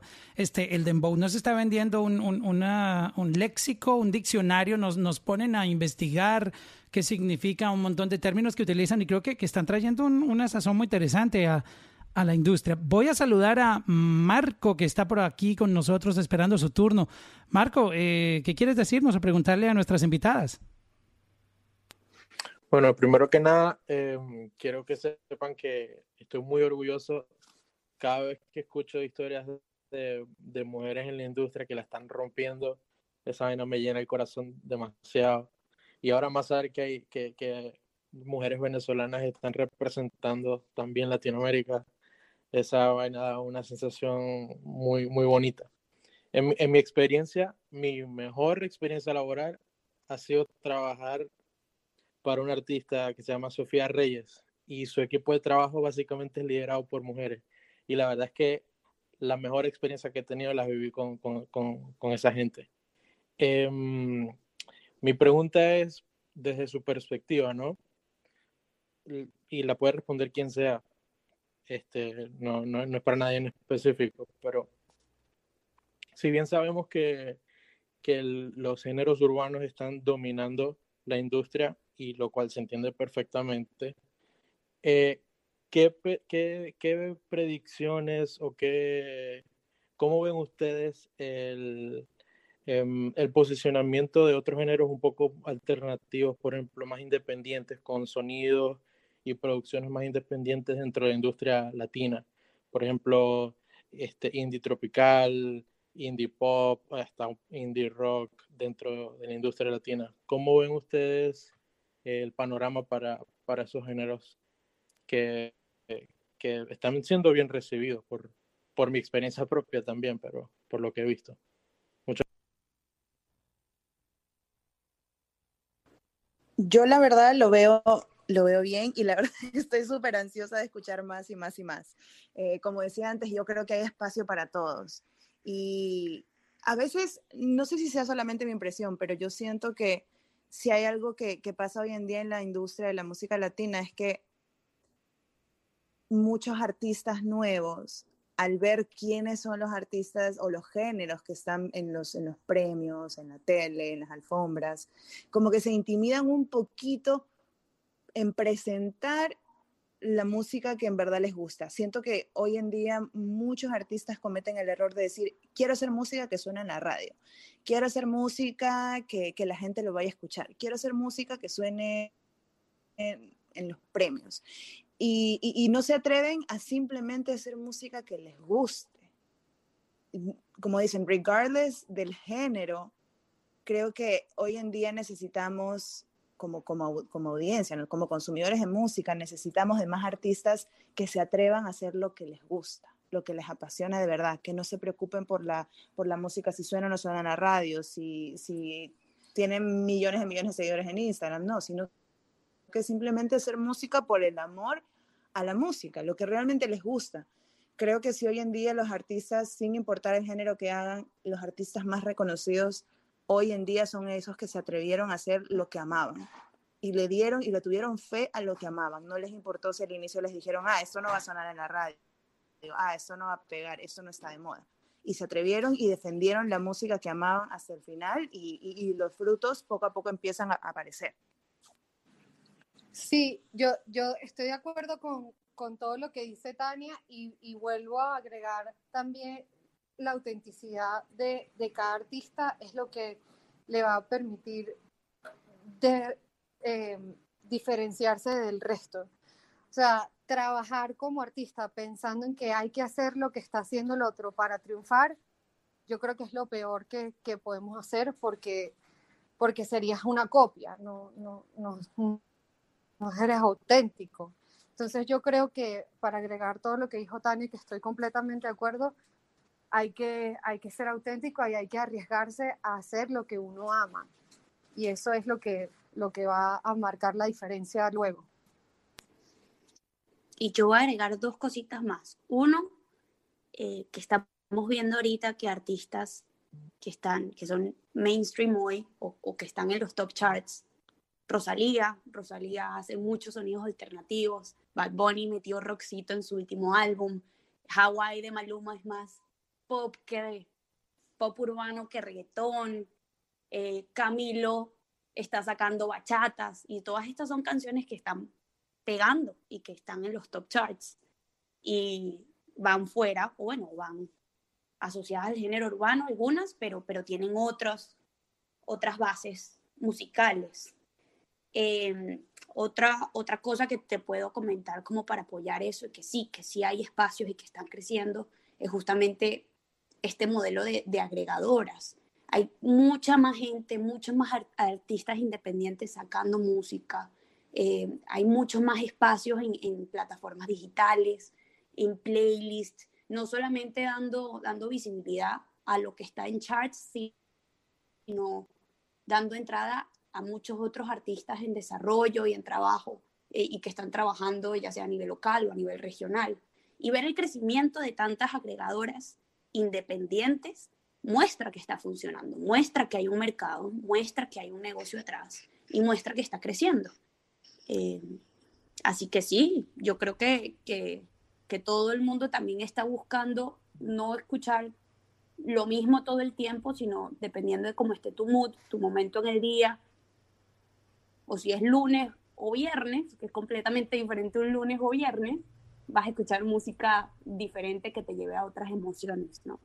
Antes de pasar con uh, la siguiente pregunta, yo quiero eh, abogar por muchos artistas que, que necesitan como una guía, porque esta es una industria que es muy difícil hacerse notar y básicamente acaban de tocar un punto muy interesante y es el de, el de no copiar, no irse porque este es el flow de este artista y yo lo estoy imitando. Desde el punto de vista de cada uno en, en su campo, ¿qué es lo que hace que un artista se ponga en el radar, por ejemplo, de, de la industria en que cada una trabaja? ¿Qué, ¿Qué, es eso que llama la atención de un artista que ustedes o empiezan a hablar en las reuniones, mira, están escuchando a este artista, esta propuesta, mira eh, eh, este concepto que ofrece. ¿Qué es eso que les llama la atención a cada una de un artista en su campo? En mi caso, la música. O sea, de frente. Yo, em, como cuando, cuando hicieron la pregunta de dónde yo quería llegar y yo decía que quería abrir las puertas para, para la música latina, eso es algo que hoy en día lo hacemos mucho con Euforia. Y todo empieza por la música. Hay veces que nos han llegado artistas y, es más, este año es uno de los años en los que más nos estamos enfocando en el apoyo a música nueva. Pero antes de los seguidores, antes de, de, de qué disquera los tiene firmados, ¿me entiendes? O los streams, es a ver qué tal la música y qué tal suena la música que están haciendo, la música y el concepto eh, como artista en general. Y, y, por ahí empieza todo, por ahí empieza todo. Yo cuando propongo nuevos artistas para, para cubrir en, eh, con euforia, siempre voy frente, escuchen la canción. Antes de que me preguntan los números, no, escucha la canción primero. Sin si mostrar los números canción, de redes sociales, absolutamente sin nada. mostrar los números. Wow, qué, qué, bonito sí, eso que tú yo haces. siento que como medios, como medios tenemos también un poquito esa responsabilidad de, sí, es importante cubrir porque nosotros también vivimos de resultados, cubrir a quienes te traen números, pero siento que es responsabilidad nuestra también abrir camino a música nueva, porque por algún lado tienen que empezar. Entonces, por, al menos por aparte de lo que hacemos nosotros, todo empieza con la, con la música y el concepto del, proyecto. Pues un aplauso. Aquí, aquí, los aplausos son como que uno coge el microfonito y le da varias. Eh, le hace tap varias veces, mira cómo te aplauden aquí todo el mundo, mira, mira, mira los aplausos. porque de verdad, eh, no, esto está increíble porque mm, yo sé, mucha gente lo primero que va y mira son tus números. No, mira, tiene millón y medio de followers y ni siquiera han escuchado la canción. Pero qué bonito, Tania, que tú te preocupes por la obra, que, que yo, yo, me he encargado mucho en estas charlas que he tenido aquí porque he metido bastante aquí a Clubhouse y yo siempre defiendo el audio. Yo les digo, muchachos, enfóquense en el audio, no se metan en esa película de social media, de tener que estar fronteando carros y cadenas y todo eso. Este es un negocio de audio, de música y, mira qué bonito eso que tú dices que sin y tú misma trabajando en social media pones primero el audio que los números del artista en, en engagement. Sí, porque a la final del día, como digo, para nosotros el producto principal es música y lo demás viene por añadidura. Eso es lo que yo creo. Como te digo, claro, necesitamos un balance porque también nosotros necesitamos números, pero, pero yo creo que al menos mi equipo y yo todos tenemos esa misma visión de que entendemos que como medios de comunicación que cubrimos música tenemos la responsabilidad de servir también como plataforma para, para nuevos talentos, para nueva música, para nuevos géneros. Si no, nuestra industria nunca va a crecer nos seguiremos encerrando en lo mismo. ¡Wow! ¡Qué bien! ¡Qué bonito! Ahí te ganaste muchos aplausos. Michelle, ¿qué, ¿qué, tú nos vas a decir?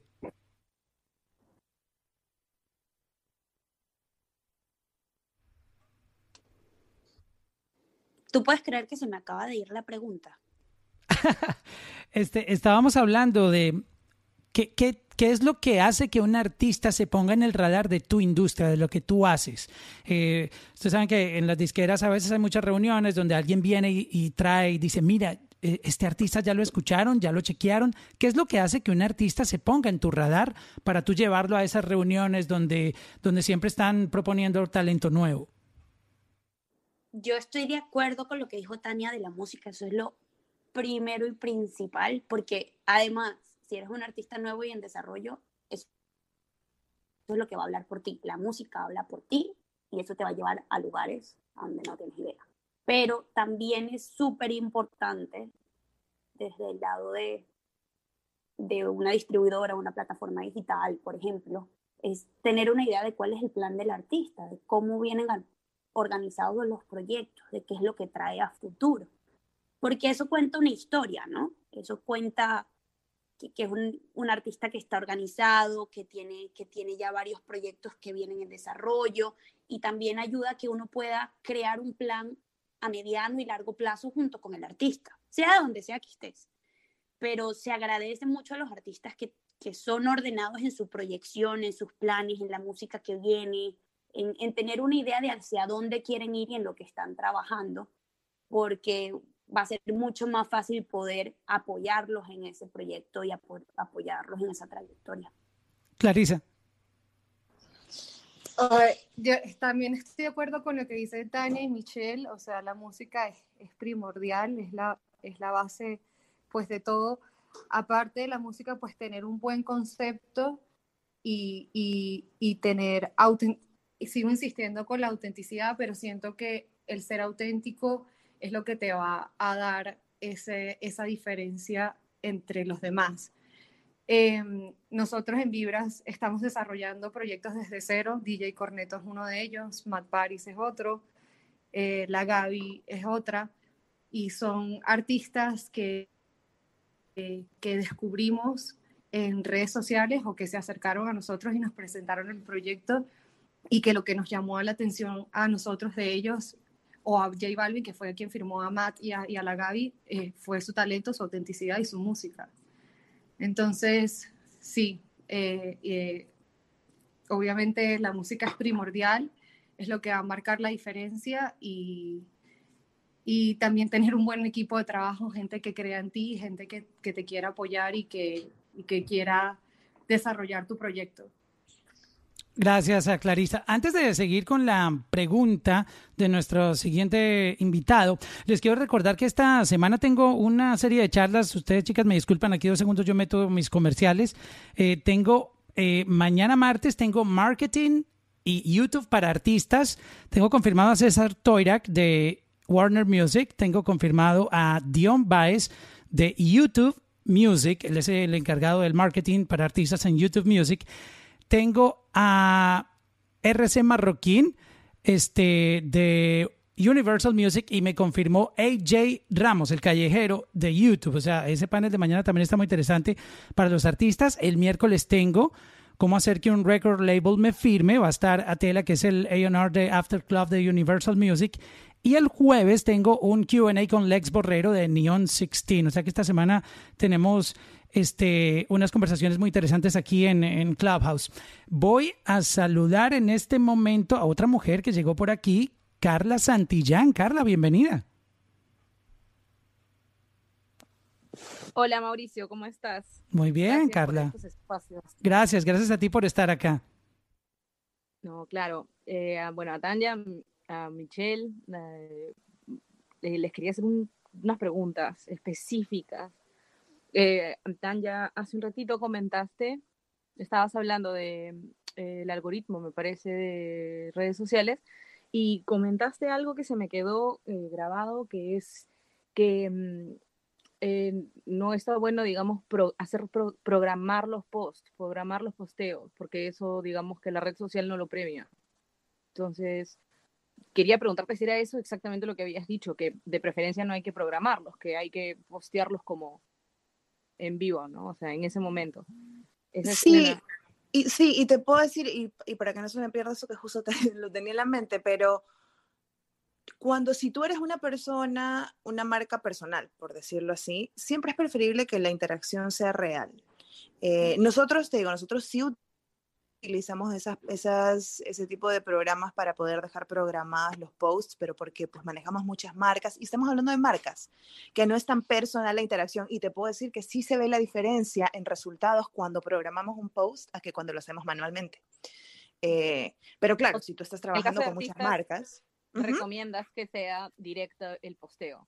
En lo más posible, sí. Sí, sí, mientras tú más puedas, eh, okay. es lo recomendable. Eso, buenísimo ese dato porque de hecho, eh, las personas con las que trabajo normalmente lo dejan programado para tener la libertad de repente de hacer algunos stories, qué sé yo, y no estar preocupándose, pero ya después de esto les voy a prohibir que utilicen. El...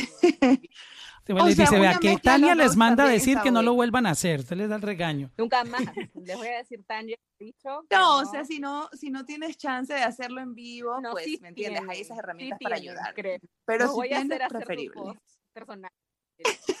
Van a agarrar su teléfono, van a poner horarios, va a sonar la campanita y ustedes van a poner su post. No me lo programan más. Gracias, Tanya, eso lo tenía muy ahí pre presente y sus historias también me han servido mucho. Yo eh, trabajo en la industria musical, también soy un poco todista, pero yo soy abogada, entonces me he acercado más por ese lado. Eh, a la industria, pero la realidad es que hay que hacer de todo, sobre todo si lo que te apasiona en sí es la industria, te terminas metiendo en distintas cosas, ¿no? Y eso es muy interesante, me ha gustado mucho escuchar sus historias.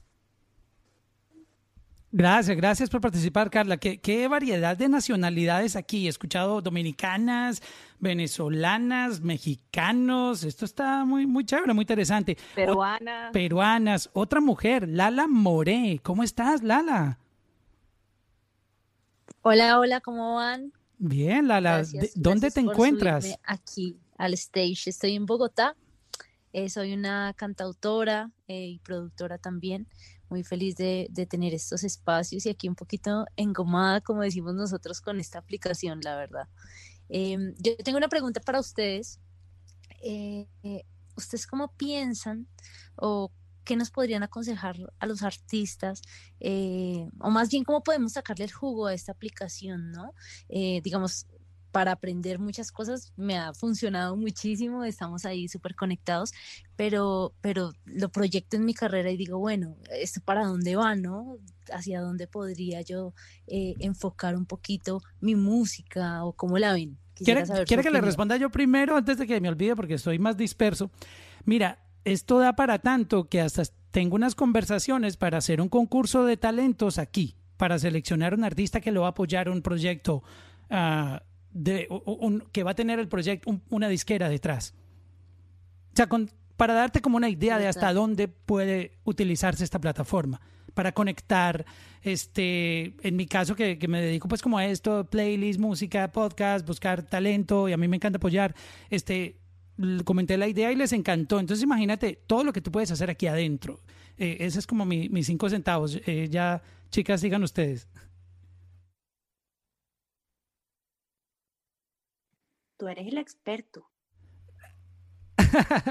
No, es que eh, esta plataforma es, es infinita. Aquí, mira, lo del concurso eh, es muy sencillo porque tú puedes aquí, mira, aquí todos los que estamos en este salón podemos hablar. Entonces, imagínate esta conexión que hay. No tenemos que estar preocupados por la cámara, que cómo vamos a posar.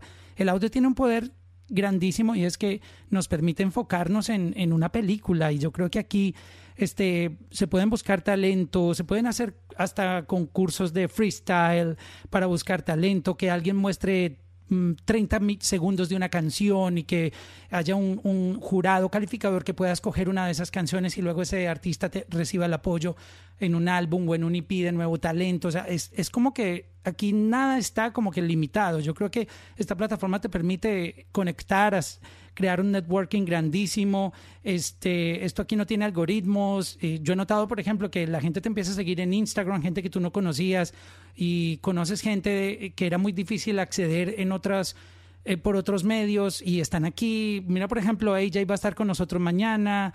Eh, como que toda la gente de la industria quiere también compartir su conocimiento y, y es como estar en una semana de Billboard o de, de conferencias musicales completamente gratis y tú, tú sabes que eso cuesta a veces miles de dólares asistir a una de esas conferencias o semanas de música, ¿no? Sí, Sí, yo to- también. Lala, para agregarle a Mauricio, que es el experto en la plataforma, la verdad que yo soy muy nueva también, pero creo que la plataforma nos está eh, abriendo puertas para hacer el networking eh, más grande y más efectivo que puedes hacer. O sea, aquí hay personas, yo vi que eh, se conectó Fabio en algún momento, este, está conectado el equipo de... J Balvin de estuvo conmigo la semana pasada, se conectó desde la cuenta de, de Andrés López, o sea, y no decía, Andrés. se conectó desde la cuenta de Andrés López y hablamos como una hora aquí el, el lunes de la semana pasada con él.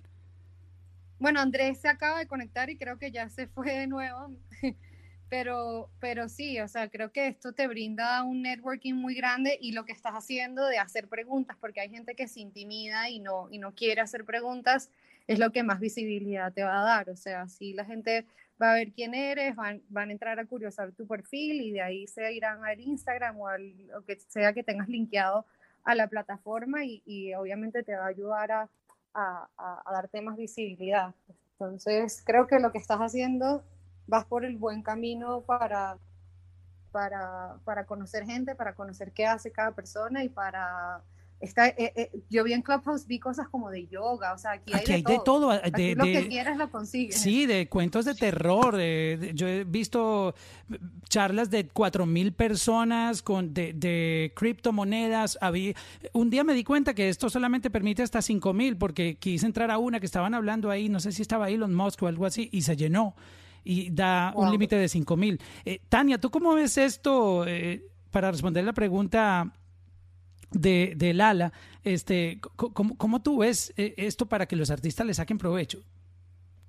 Pucha, la verdad, yo también soy media nueva en esta plataforma y solamente en esta conversación que hemos tenido hoy me doy cuenta que, que aquí hay demasiadas oportunidades. O sea, eh, si te pones a pensar solamente en la conversación que hemos tenido con nosotras, tú te das cuenta, ah, mira, está Michelle, está Tanya, está Clarisa, ya cuando tú vas a entrar en un LinkedIn a intentar buscar a quién escribirle, ya por lo menos esto te da un poquito de guía de quién está haciendo qué, en dónde, cuál sería la manera más efectiva de que escuchen lo que estoy haciendo o de que me conozcan o de que sepan que existo. Y sí, o sea, me parece maravillosa esta plataforma. Eh, como dice Clarisa, esos valientes que se atreven a ponerse en el spotlight a hacer preguntas, créeme, o sea, por ejemplo, eh, eh, cuando habló Man Candy, solamente por el nombre dije, oye, qué interesante esto, Man Candy, aquí lo voy a chequear cuando esté en. Wow, si miren eso, pensar, qué es como que- interesante eso. es como que súper interesante, súper interesante porque tanto a los artistas les abre los ojos del mundo que está detrás de la industria, como para la gente que trabajamos en la industria nos abre los ojos de qué es lo que está de afuera. Entonces, me parece, me parece una plataforma súper interesante y que bien manejada se le puede sacar muchísimo provecho. Exacto. Y yo me siento aquí como que si estuviera todos los días en, en la semana de los Latin Billboard, en conferencias. Este, Michelle, tú- tú- tus impresiones y, y cómo, cómo los artistas pueden aprovechar eh, Clubhouse. Mauricio, tienes mucha razón en decir de que estos espacios con muchas de las personas que por lo menos tú estás invitando esta semana son muy difíciles de conseguir y que puedas tener ese No, a mí, a mí one-on-one no me ha salido ni- Yo, estoy intentando hablar con, con AJ. eh, llevamos como cuatro meses intentando programar una llamada de 20 minutos y me va a salir más fácil por Clubhouse mañana. Me acabo de enterar que, que para hablar conmigo. O sea, ¿Qué va a poder hablar más fácil la gente con él que yo. Es impresionante, es impresionante. O sea, y felicidades por lo que estás haciendo porque está muy cool y creo que que- qué bonito que, que puedas unir a tanta gente a, a conocer un poco más de la industria, a conectar. Yo también recomendaría, como para llevarlo un poquito más allá, el primer paso diría que es este, es estar involucrada, ver qué está, qué está pasando, quiénes son las personas que están participando en paneles, de qué hablan, cuáles son los puntos de conversaciones que son más comunes o de mayor interés para las audiencias dentro de Clubhouse. Y ya luego, para ti, en tu música y con tu fanaticada, quizás alentarte a que tú también puedas crear tus rooms, digamos, no sé, eh, yo acá pensando a lo loco, crear un De room con- composición, de, de composición con cinco superfans. ¿sí? Con- Claro. Con, cinco fans que quieras invitar. Aquí se puede hacer música, Michelle, se puede. Correcto. Y, aprovechar para que sea un espacio en donde puedas compartir con tus fans, con otros compositores, con otros artistas, y, que puedas tener audiencias que también estén, siendo partes de ese proceso creativo. Imagínate que ahorita estuviésemos nosotros creando una canción y que de repente puedan tener otros invitados que te puedan hablar sobre eso, dar recomendaciones, contarte historias para que tú te inspires en hacer tu próxima canción. Son cosas que pueden ser muy cool y que pueden crear un engagement mayor con tu audiencia. Un- una de mis, de mis metas aquí es poder tener un, un día con, con Sky, que ahí lo metí. Eh, lo bueno de esto es que cuando uno mete una persona le queda como nominado por... Yo ya, yo ya nominé dos grandes, ya nominé a DJ Nelson y nominé a Sky. O sea que ya, ya, ya voy a quedar ahí para la historia. Porque quedaron ahí, no sé si han visto en el, perfil que la persona que lo metía a uno aquí, pues queda uno como que aparece ahí como nominado por... Este, mi, mi sueño es ese, como que traer un, un artista grande, un productor, un yo qué sé, y, y traerlo a colaborar con nuevo talento aquí en Clubhouse. En algún momento se van a dar las cosas, estoy seguro que sí. Este, bueno, Buenísimo, muchas gracias, muchas, muchas gracias y de verdad que anotados esos tips, muchas gracias. Gracias a ti, Lala, y a todos los que están acá. Quiero decirles que este es uno de los salones en este momento eh, en español con más cantidad de gente conectado. y, le agradezco a nuestras eh, invitadas, a Tania, a Michelle y a, y a Clarisa por aceptar esta invitación. Voy a saludar a Dímelo Sam, que seguramente tiene preguntas para nuestras invitadas de hoy. Dímelo Sam. Hola, ¿cómo está Mauricio? ¿Qué tal chicas? ¿Cómo están? Gusto, Todo bien, todo dices. bien. Esto parece, es como un aula, ¿no? Todos los días hay que estar acá para, para llevar información. Lo de, lo de redes, contenido, Instagram es súpermente importante. ¿Qué- mi pregunta va más o menos a qué opinan de los famosos truquitos para crecer en Instagram. De, no sé, participar dentro de sorteos, hacer sorteos, este, y eh, seguir a, la- a los, a los, perdón que estoy con mi hijito acá, seguir a, a, a- los, a las personas para que te vuelvan a seguir y después dejarlo de seguir. ¿Qué opinión tienen acerca de esas, De esa esos- técnica. truquitos, de esas técnicas? Mira, por mi parte, por mi parte te voy a decir algo que yo se lo digo siempre a, a mis talentos de radio, que, que suelen hacer mucho esas cosas. Yo siempre le digo, primero, ¿para qué utilizas Instagram? Eh, y, siempre les digo, ¿tú quieres ser el más likeado en Instagram o quieres ser el más escuchado en la radio? Como talento, ¿no? Como su show de radio. Y, y, para, y lo mismo te diría a ti, si, si tú eres productor o músico, ¿qué te interesa más? ¿Te interesa tener más likes, más followers o más gente que siga tu música? Sí, si bien es cierto que, que se ve bien tener muchos seguidores, yo siempre digo, vale más la calidad que la cantidad. Entonces, eh, lo de los sorteos me parece algo súper eh, que te puede ayudar muchísimo si tú eres una marca. Pero como, bueno, pues no, no conozco mucho lo que tú haces, pero, pero si lo tuyo es la música, te diría, realmente vale la pena hacer un sorteo de, qué sé yo, un celular, que sí, te puede traer un montón de, de, de followers y un montón de likes, pero se van a quedar a escuchar tu música si vinieron por un sorteo. Entonces yo ahí sí creo que esos truquitos te pueden servir, no a largo plazo, a corto plazo, porque esa gente que te sigue en menos de dos semanas te, te dejaron de seguir. Esa gente que te puso like no necesariamente va con- va a convertirse en un consumidor de lo que tú estás ofreciendo. Simplemente lo hicieron por el momento. Entonces yo creo que a veces em, es preferible hacerlo más lento, pero seguro. Poquito a poquito, pero ir recolectando una, un- una, una comunidad en redes sociales, en Instagram, que realmente esté interesada en lo que tú estás ofreciendo. Gracias, eh, Tania. Gracias. Eh, ya como el tiempo se nos va acabando, este Joana Rivera nos saluda por aquí. Dice aquí Market Development, Artist Promotion, CD Baby, Región Andina, República Dominicana. ¿Tú trabajas ahí en CD Baby, Joana? Hola. Hola. ¿Cómo están? Eh, gracias Mauricio por aceptar. Sí, trabajo en CD Baby. Estoy en Colombia y manejo pues como toda la región andina. Eh, pues nada, la verdad entré al Clubhouse porque pues vi como el, nombre del, de, pues, de esta sala. Me pareció súper interesante porque pues digamos que no somos muchas las mujeres que estamos en esta industria.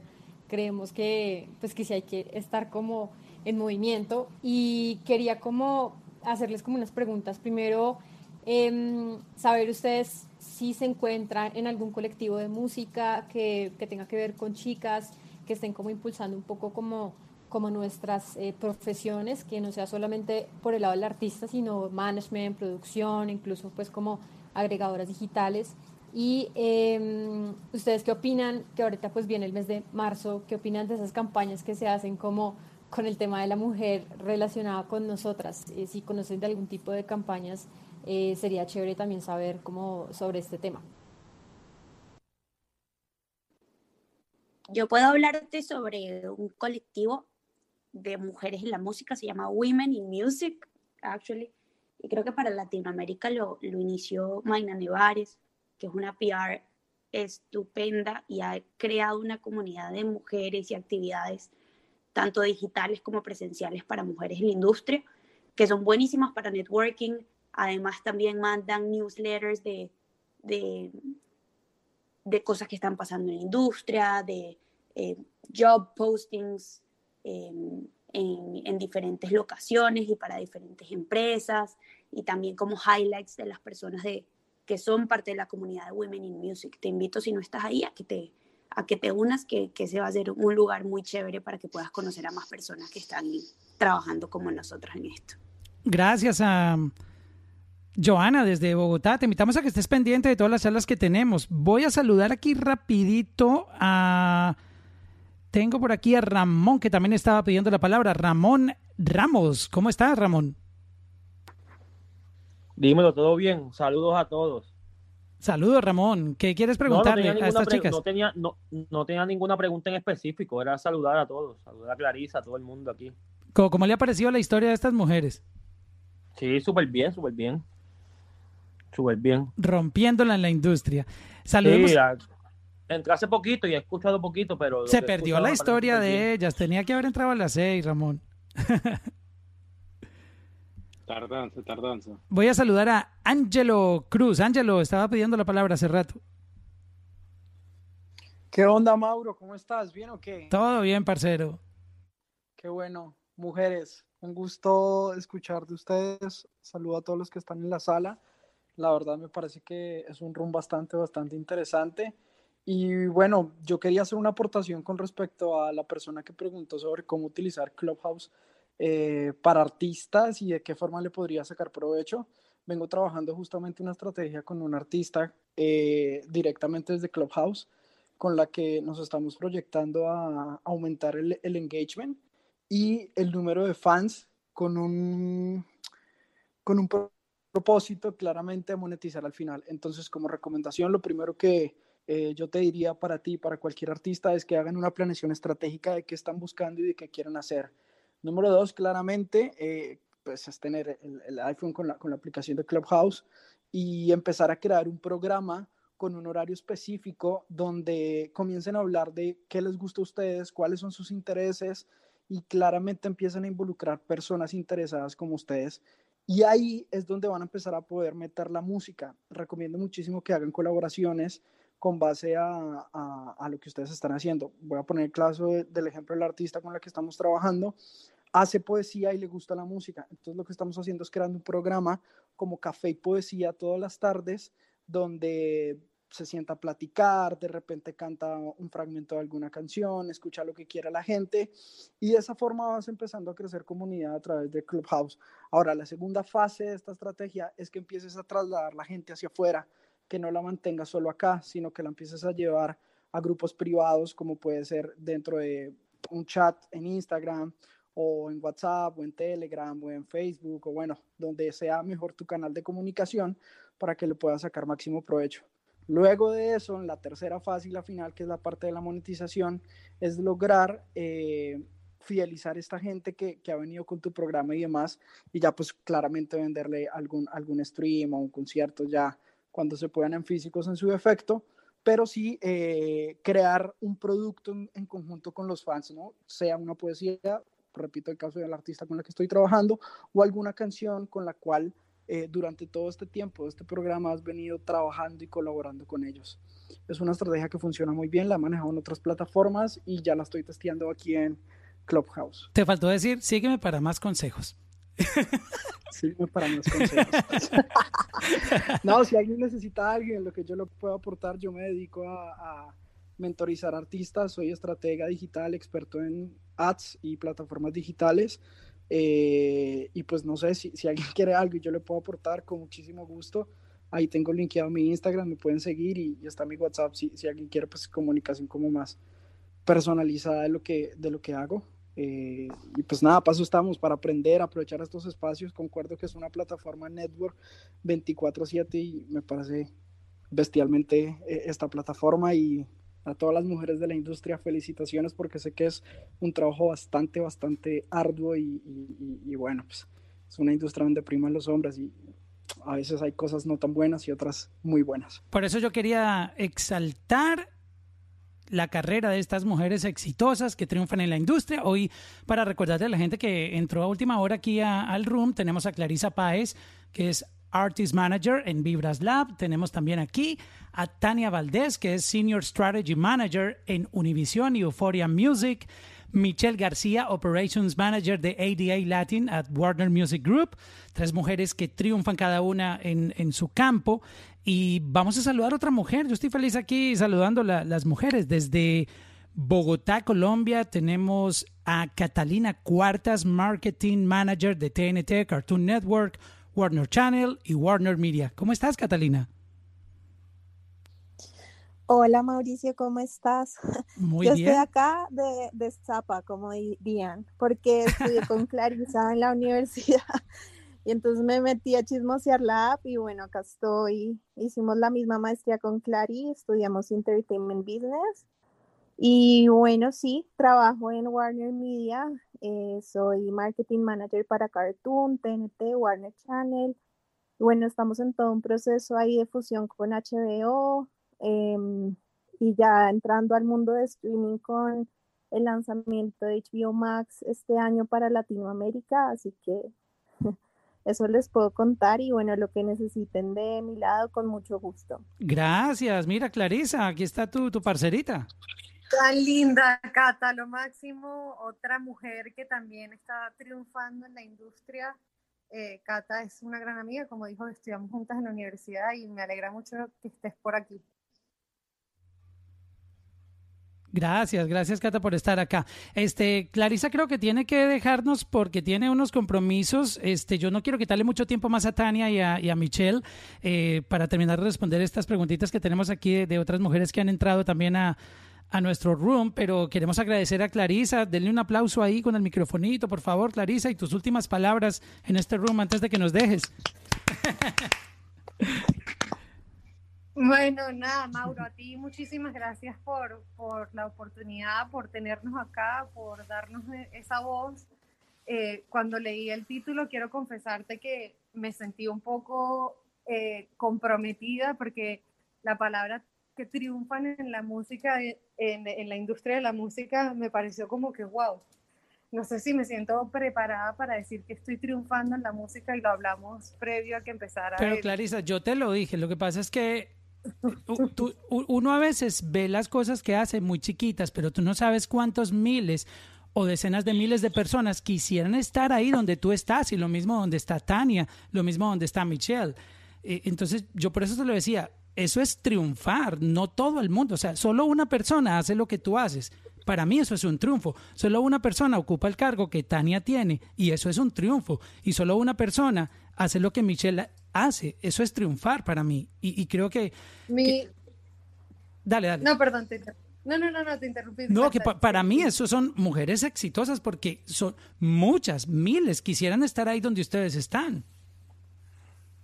No, y te agradezco mucho. La verdad que eh, eh, es un placer conversar contigo, con todos los que estuvieron aquí. Mil gracias por, por, por escucharnos. O sea, llevamos ya dos horas hablando y no pensé que se iba a extender tanto. Ese es el problema de Clubhouse, que esto es como una rumba de esas más buenas que uno no se quiere ir para la casa y le dan las seis de la mañana y uno todavía en la fiesta. Y bueno, espero que, que, que sigas invitando a tantas mujeres que, que están triunfando en la industria eh, eh, que, y a las que no han triunfado, a las que están en ese proceso de buscar eh, cómo, cómo lograr estar en las posiciones en las que nosotros estamos. eh, seguir la constancia, creo que la constancia es clave para, para lograr lo que uno quiere, el trabajo arduo y, y, creer en los sueños. Los sueños sí se cumplen. Eh, pues Balvin creo que ha sido un mentor con nosotros en todo esto de, de, que los sueños sí se hacen realidad y nada, creer en ti y seguir trabajando duro para que, para que puedan triunfar todos. Gracias, Clarisa, por estar aquí. Y a Michelle y a Tania les quito unos minutitos más con las preguntitas que tenemos aquí de, nuestros asistentes. Michi Sanz se estrena en, en Clubhouse. Michi, ¿cómo estás? Y gracias por estar aquí. Hello, hello, ¿cómo estás? Este, no, yo estoy súper feliz, me encanta, me encanta mucho que, que pues estén compartiendo todo, todo su proceso mediante esta app. Este, me encanta, me encanta aprender, eh, a pesar de que, de que pues estamos con lo de la pandemia y todo, pues le estamos echando ganas todavía. Eh, yo tengo una pregunta en general y mi pregunta es, ¿qué creen que se necesite para que las personas de la industria se fijen en uno como talento?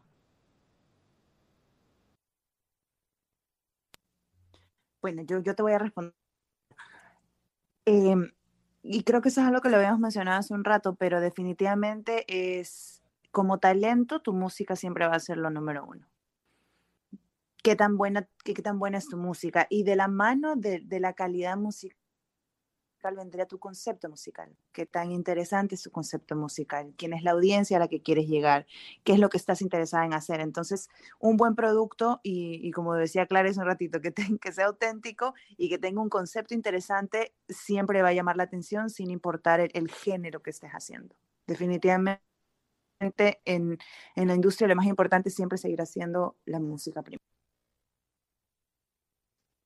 Y yo agrego que no tengas miedo de mostrar tu música, de, de acercarte a esas personas que son influenciadores de la industria, mandarles un mensajito, mandarles un, un link de, un, de alguna de tus canciones por Instagram eh, y seguir tocando puertas con tu producto, que seguro que alguien te va a escuchar, te va a responder y va a poder también apoyarte en tu proceso.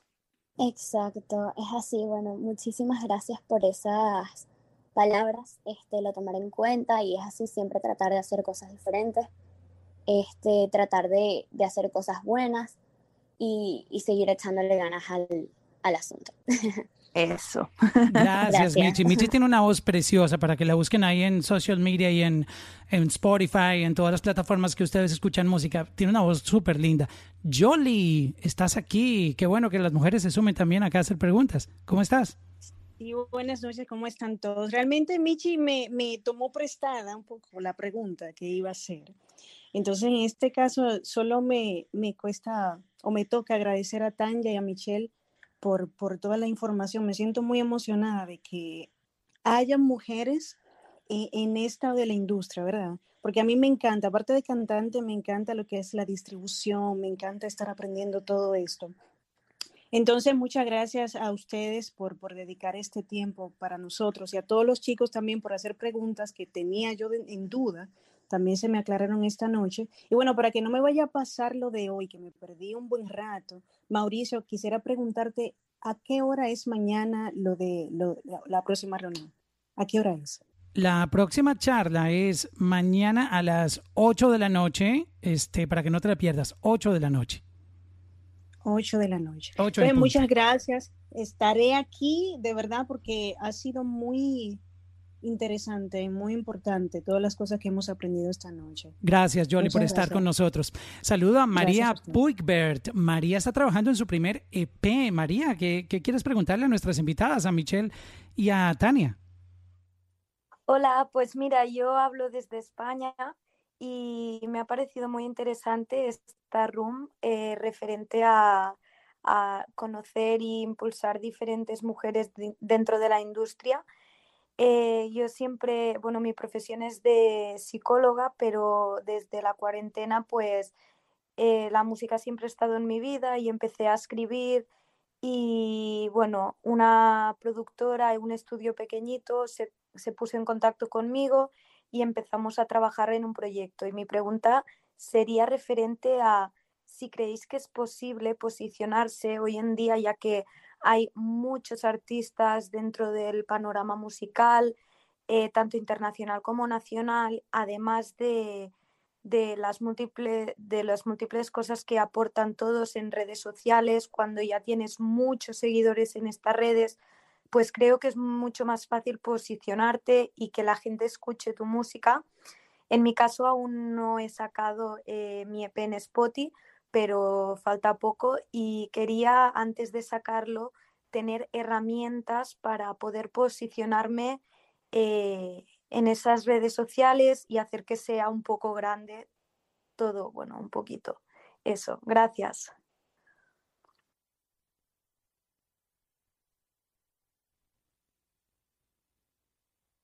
A ver, eh, lo primero es, en, mi opinión, que tengas eh, contenido constante, que, puedas estar activo en redes sociales para que todas tus audiencias y la gente que te sigue pueda luego conectar con tu música también y que las puedas dirigir, como dijo uno de los compañeros que, que, que habló acá hace un rato, puedas dirigirlas de las redes sociales hacia las plataformas digitales, que son las que te además te van a traer eh, ingreso.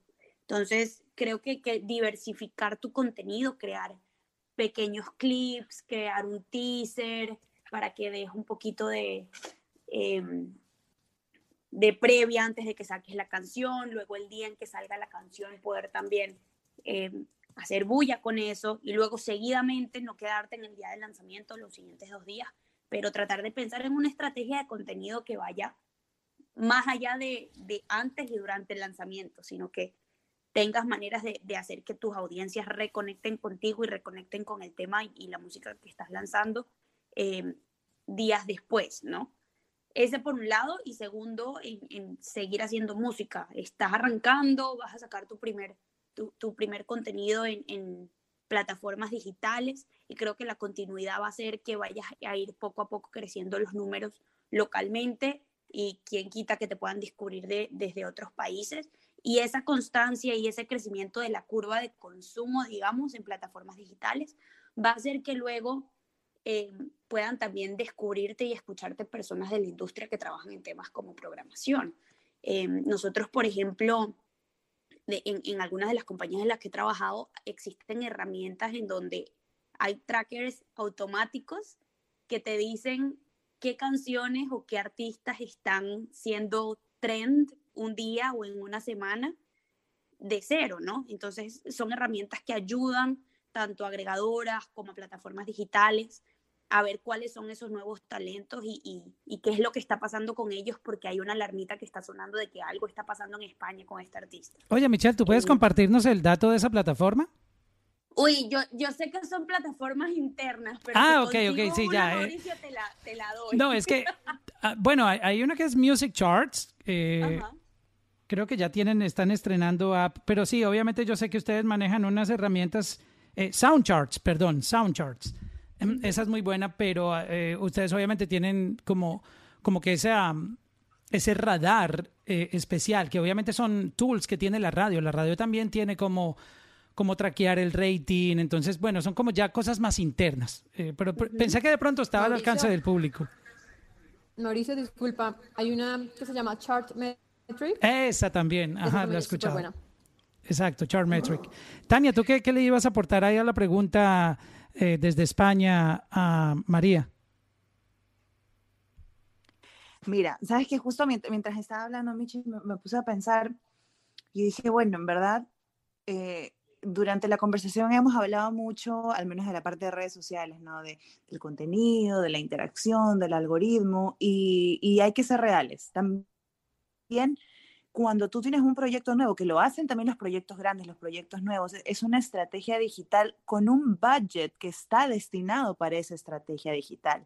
Y yo creo que hoy en día tenemos herramientas como los Facebook Ads, que no es el Facebook Boost para que le den más like a tus posts ni cosas así, sino hacer ads de tu proyecto fuera. Yo en estas últimas, eh, en este último año, podríamos decirlo, mientras estuvimos en todo esto de, de, la cuarentena y esto, no sabes la cantidad de ads de música nueva que me están llegando. Y lo estoy viendo mucho de las disqueras, pro, eh, pro, proyectos nuevos que me los han presentado, de la nada empiezo a ver ads en Facebook por todo lado de estos proyectos nuevos. Y no te lo niego, la mayoría de las veces me llama la atención e ingreso a escucharlo. Entonces, te podría decir, toma en cuenta también, eh, tenlo preparado como parte de tu estrategia de lanzamiento de tu música, la parte de Facebook Ads. ¿Por qué? Porque esta herramienta sí te permite llegar exactamente a la gente que te interesa, gente que esté interesada en cierto tipo de, de estilo de música, gente que viva en cierta parte del mundo. Entonces, puede ser una, una, una campaña que no se necesitan miles de miles de dólares. Yo he hecho campañas de 20 dólares y he llegado a 30 mil personas, a 40 mil personas. Entonces, te diría, si eres un artista nuevo, no desestimes el poder de, de los ads en redes sociales para poder conseguir y empezar a ampliar tu, tu, tu fanbase. Porque al final, eh, un artista nuevo lo más difícil es que lo lleguen a conocer, que, que, que los fans sepan que existan. Entonces, yo creo que esto es algo también interesante para tomar en cuenta. Yo he visto Muchas campañas, me, me, me, han llegado campañas de Anuel, de Carol G, de Ozuna, Shakira, Black Eyed Peas. Todo el mundo está moviéndose con eso. Este, a ver, ya en la parte final, ¿quién me queda por aquí? Bueno, tengo a, a Jorge Ovalle. este colombiano también que forma parte de, de- de unos proyectos muy interesantes. Jorgito, ¿cómo estás? Oigan, yo llegué súper tarde, pero tenía mis planes entrar más temprano, además, porque obvio conozco a, a Michelle y a Clarisa hace un tempito y son unas duras y me encanta un poquito todo lo que hacen. Literal, con Mitch nos conocimos hace años. Y espere que conozca a. Tania. Divino, Bueno. Jorge. Y, y preciso con Clarisa, y voy a tirar aquí la cuñita, con Clarisa estamos lanzando canción con Dylan y Kazu. Eh, nada, para que la escuchen. Y nada, felicidades igual, me encanta. Y bueno, en nuestra compañía siempre hay mujeres, parte de nuestros equipos de trabajo. Y creemos dentro de, de los equipos de trabajo que lidero y de los que hago parte que, que las mujeres son parte fundamental de cada, de cada paso que está, que está cambiando en la industria hoy en día. Entonces, nada, espectacular y, y nada, llegando tarde. Si algo puedo aportar por ahí, por ahí va a estar. voy a estar No, me gustaría un hacer contigo una charla luego para contar ese proceso de Dylan que fue obviamente eh, puesto en la mira por Vivo este 2021, el único artista latino que ellos le pusieron ahí en la mira y para que nos cuentes todo ese proceso con, con, con Dylan, que me parece increíble. Además que la propuesta de él, yo sé que la va a romper durísimo, ya la está rompiendo, yo ya soy súper fan. Ay, Dios quiera. Con mucho cariño a todos. Pero bueno, sigamos hablando de las chicas. Amigos, sigan a Jorge, que este hombre también es un duro en la industria, ha desarrollado talentos hasta decir ya, si no lo conocen, se los presentamos por favor y descúbranlo a él, que ese es otro más que no está de chica, pero es otro triunfador también. Exacto. Por, por eso yo quería invitarlo a un, a un, a un room aparte para contar esa, esa partecita. Eh, tenemos aquí a Camilo Medina. Camilo, bienvenido. ¿Qué más? ¿Qué más? No, pues sí, también eh, las, las chicas han sido parte fundamental del crecimiento de la industria desde siempre. Creo que eh, antes nos, nos llevan de la mano eh, y siempre creo que la, organización por parte de ellas es fundamental en todo tipo de compañías. Creo que eh, en mi, en mi caso personal, en la compañía que yo lidero desde Cali, eh, es la mayoría de, mujeres y sin ellas por lo menos todos los eventos que hacíamos por lo menos hasta el 2019 en vivo no, no hubieran sido posible. Entonces, eh, pues nada, también parte fundamental de, de, de las compañías con las que he participado y, y he tenido la oportunidad de liderar. Bueno, este, había otra pregunta más. ¿Alguien más quiere hacer la última pregunta? Es- Estoy mirando por aquí para no dejar a nadie por fuera. Pero yo creo, chicas, que ya no les quitamos más tiempo porque la verdad nos da mucha pena. Ya les absorbimos demasiada información. Podemos hacer 20 capítulos con ustedes. Les agradezco infinitamente por tomarse su tiempo de compartir sus conocimientos con esta audiencia tan increíble, tan amable, tan educados, todos muy bonitos y muy bonitas. Y lo que quiera decir cada una, le dejo el micrófono libre a cada una para que se exprese a Michelle, Clarisa y Tania. Mil gracias por estar aquí. Mauricio, encantada de conocerte, de hablar contigo, a todos los que están conectados. Eh, muchas gracias por estar aquí con nosotros.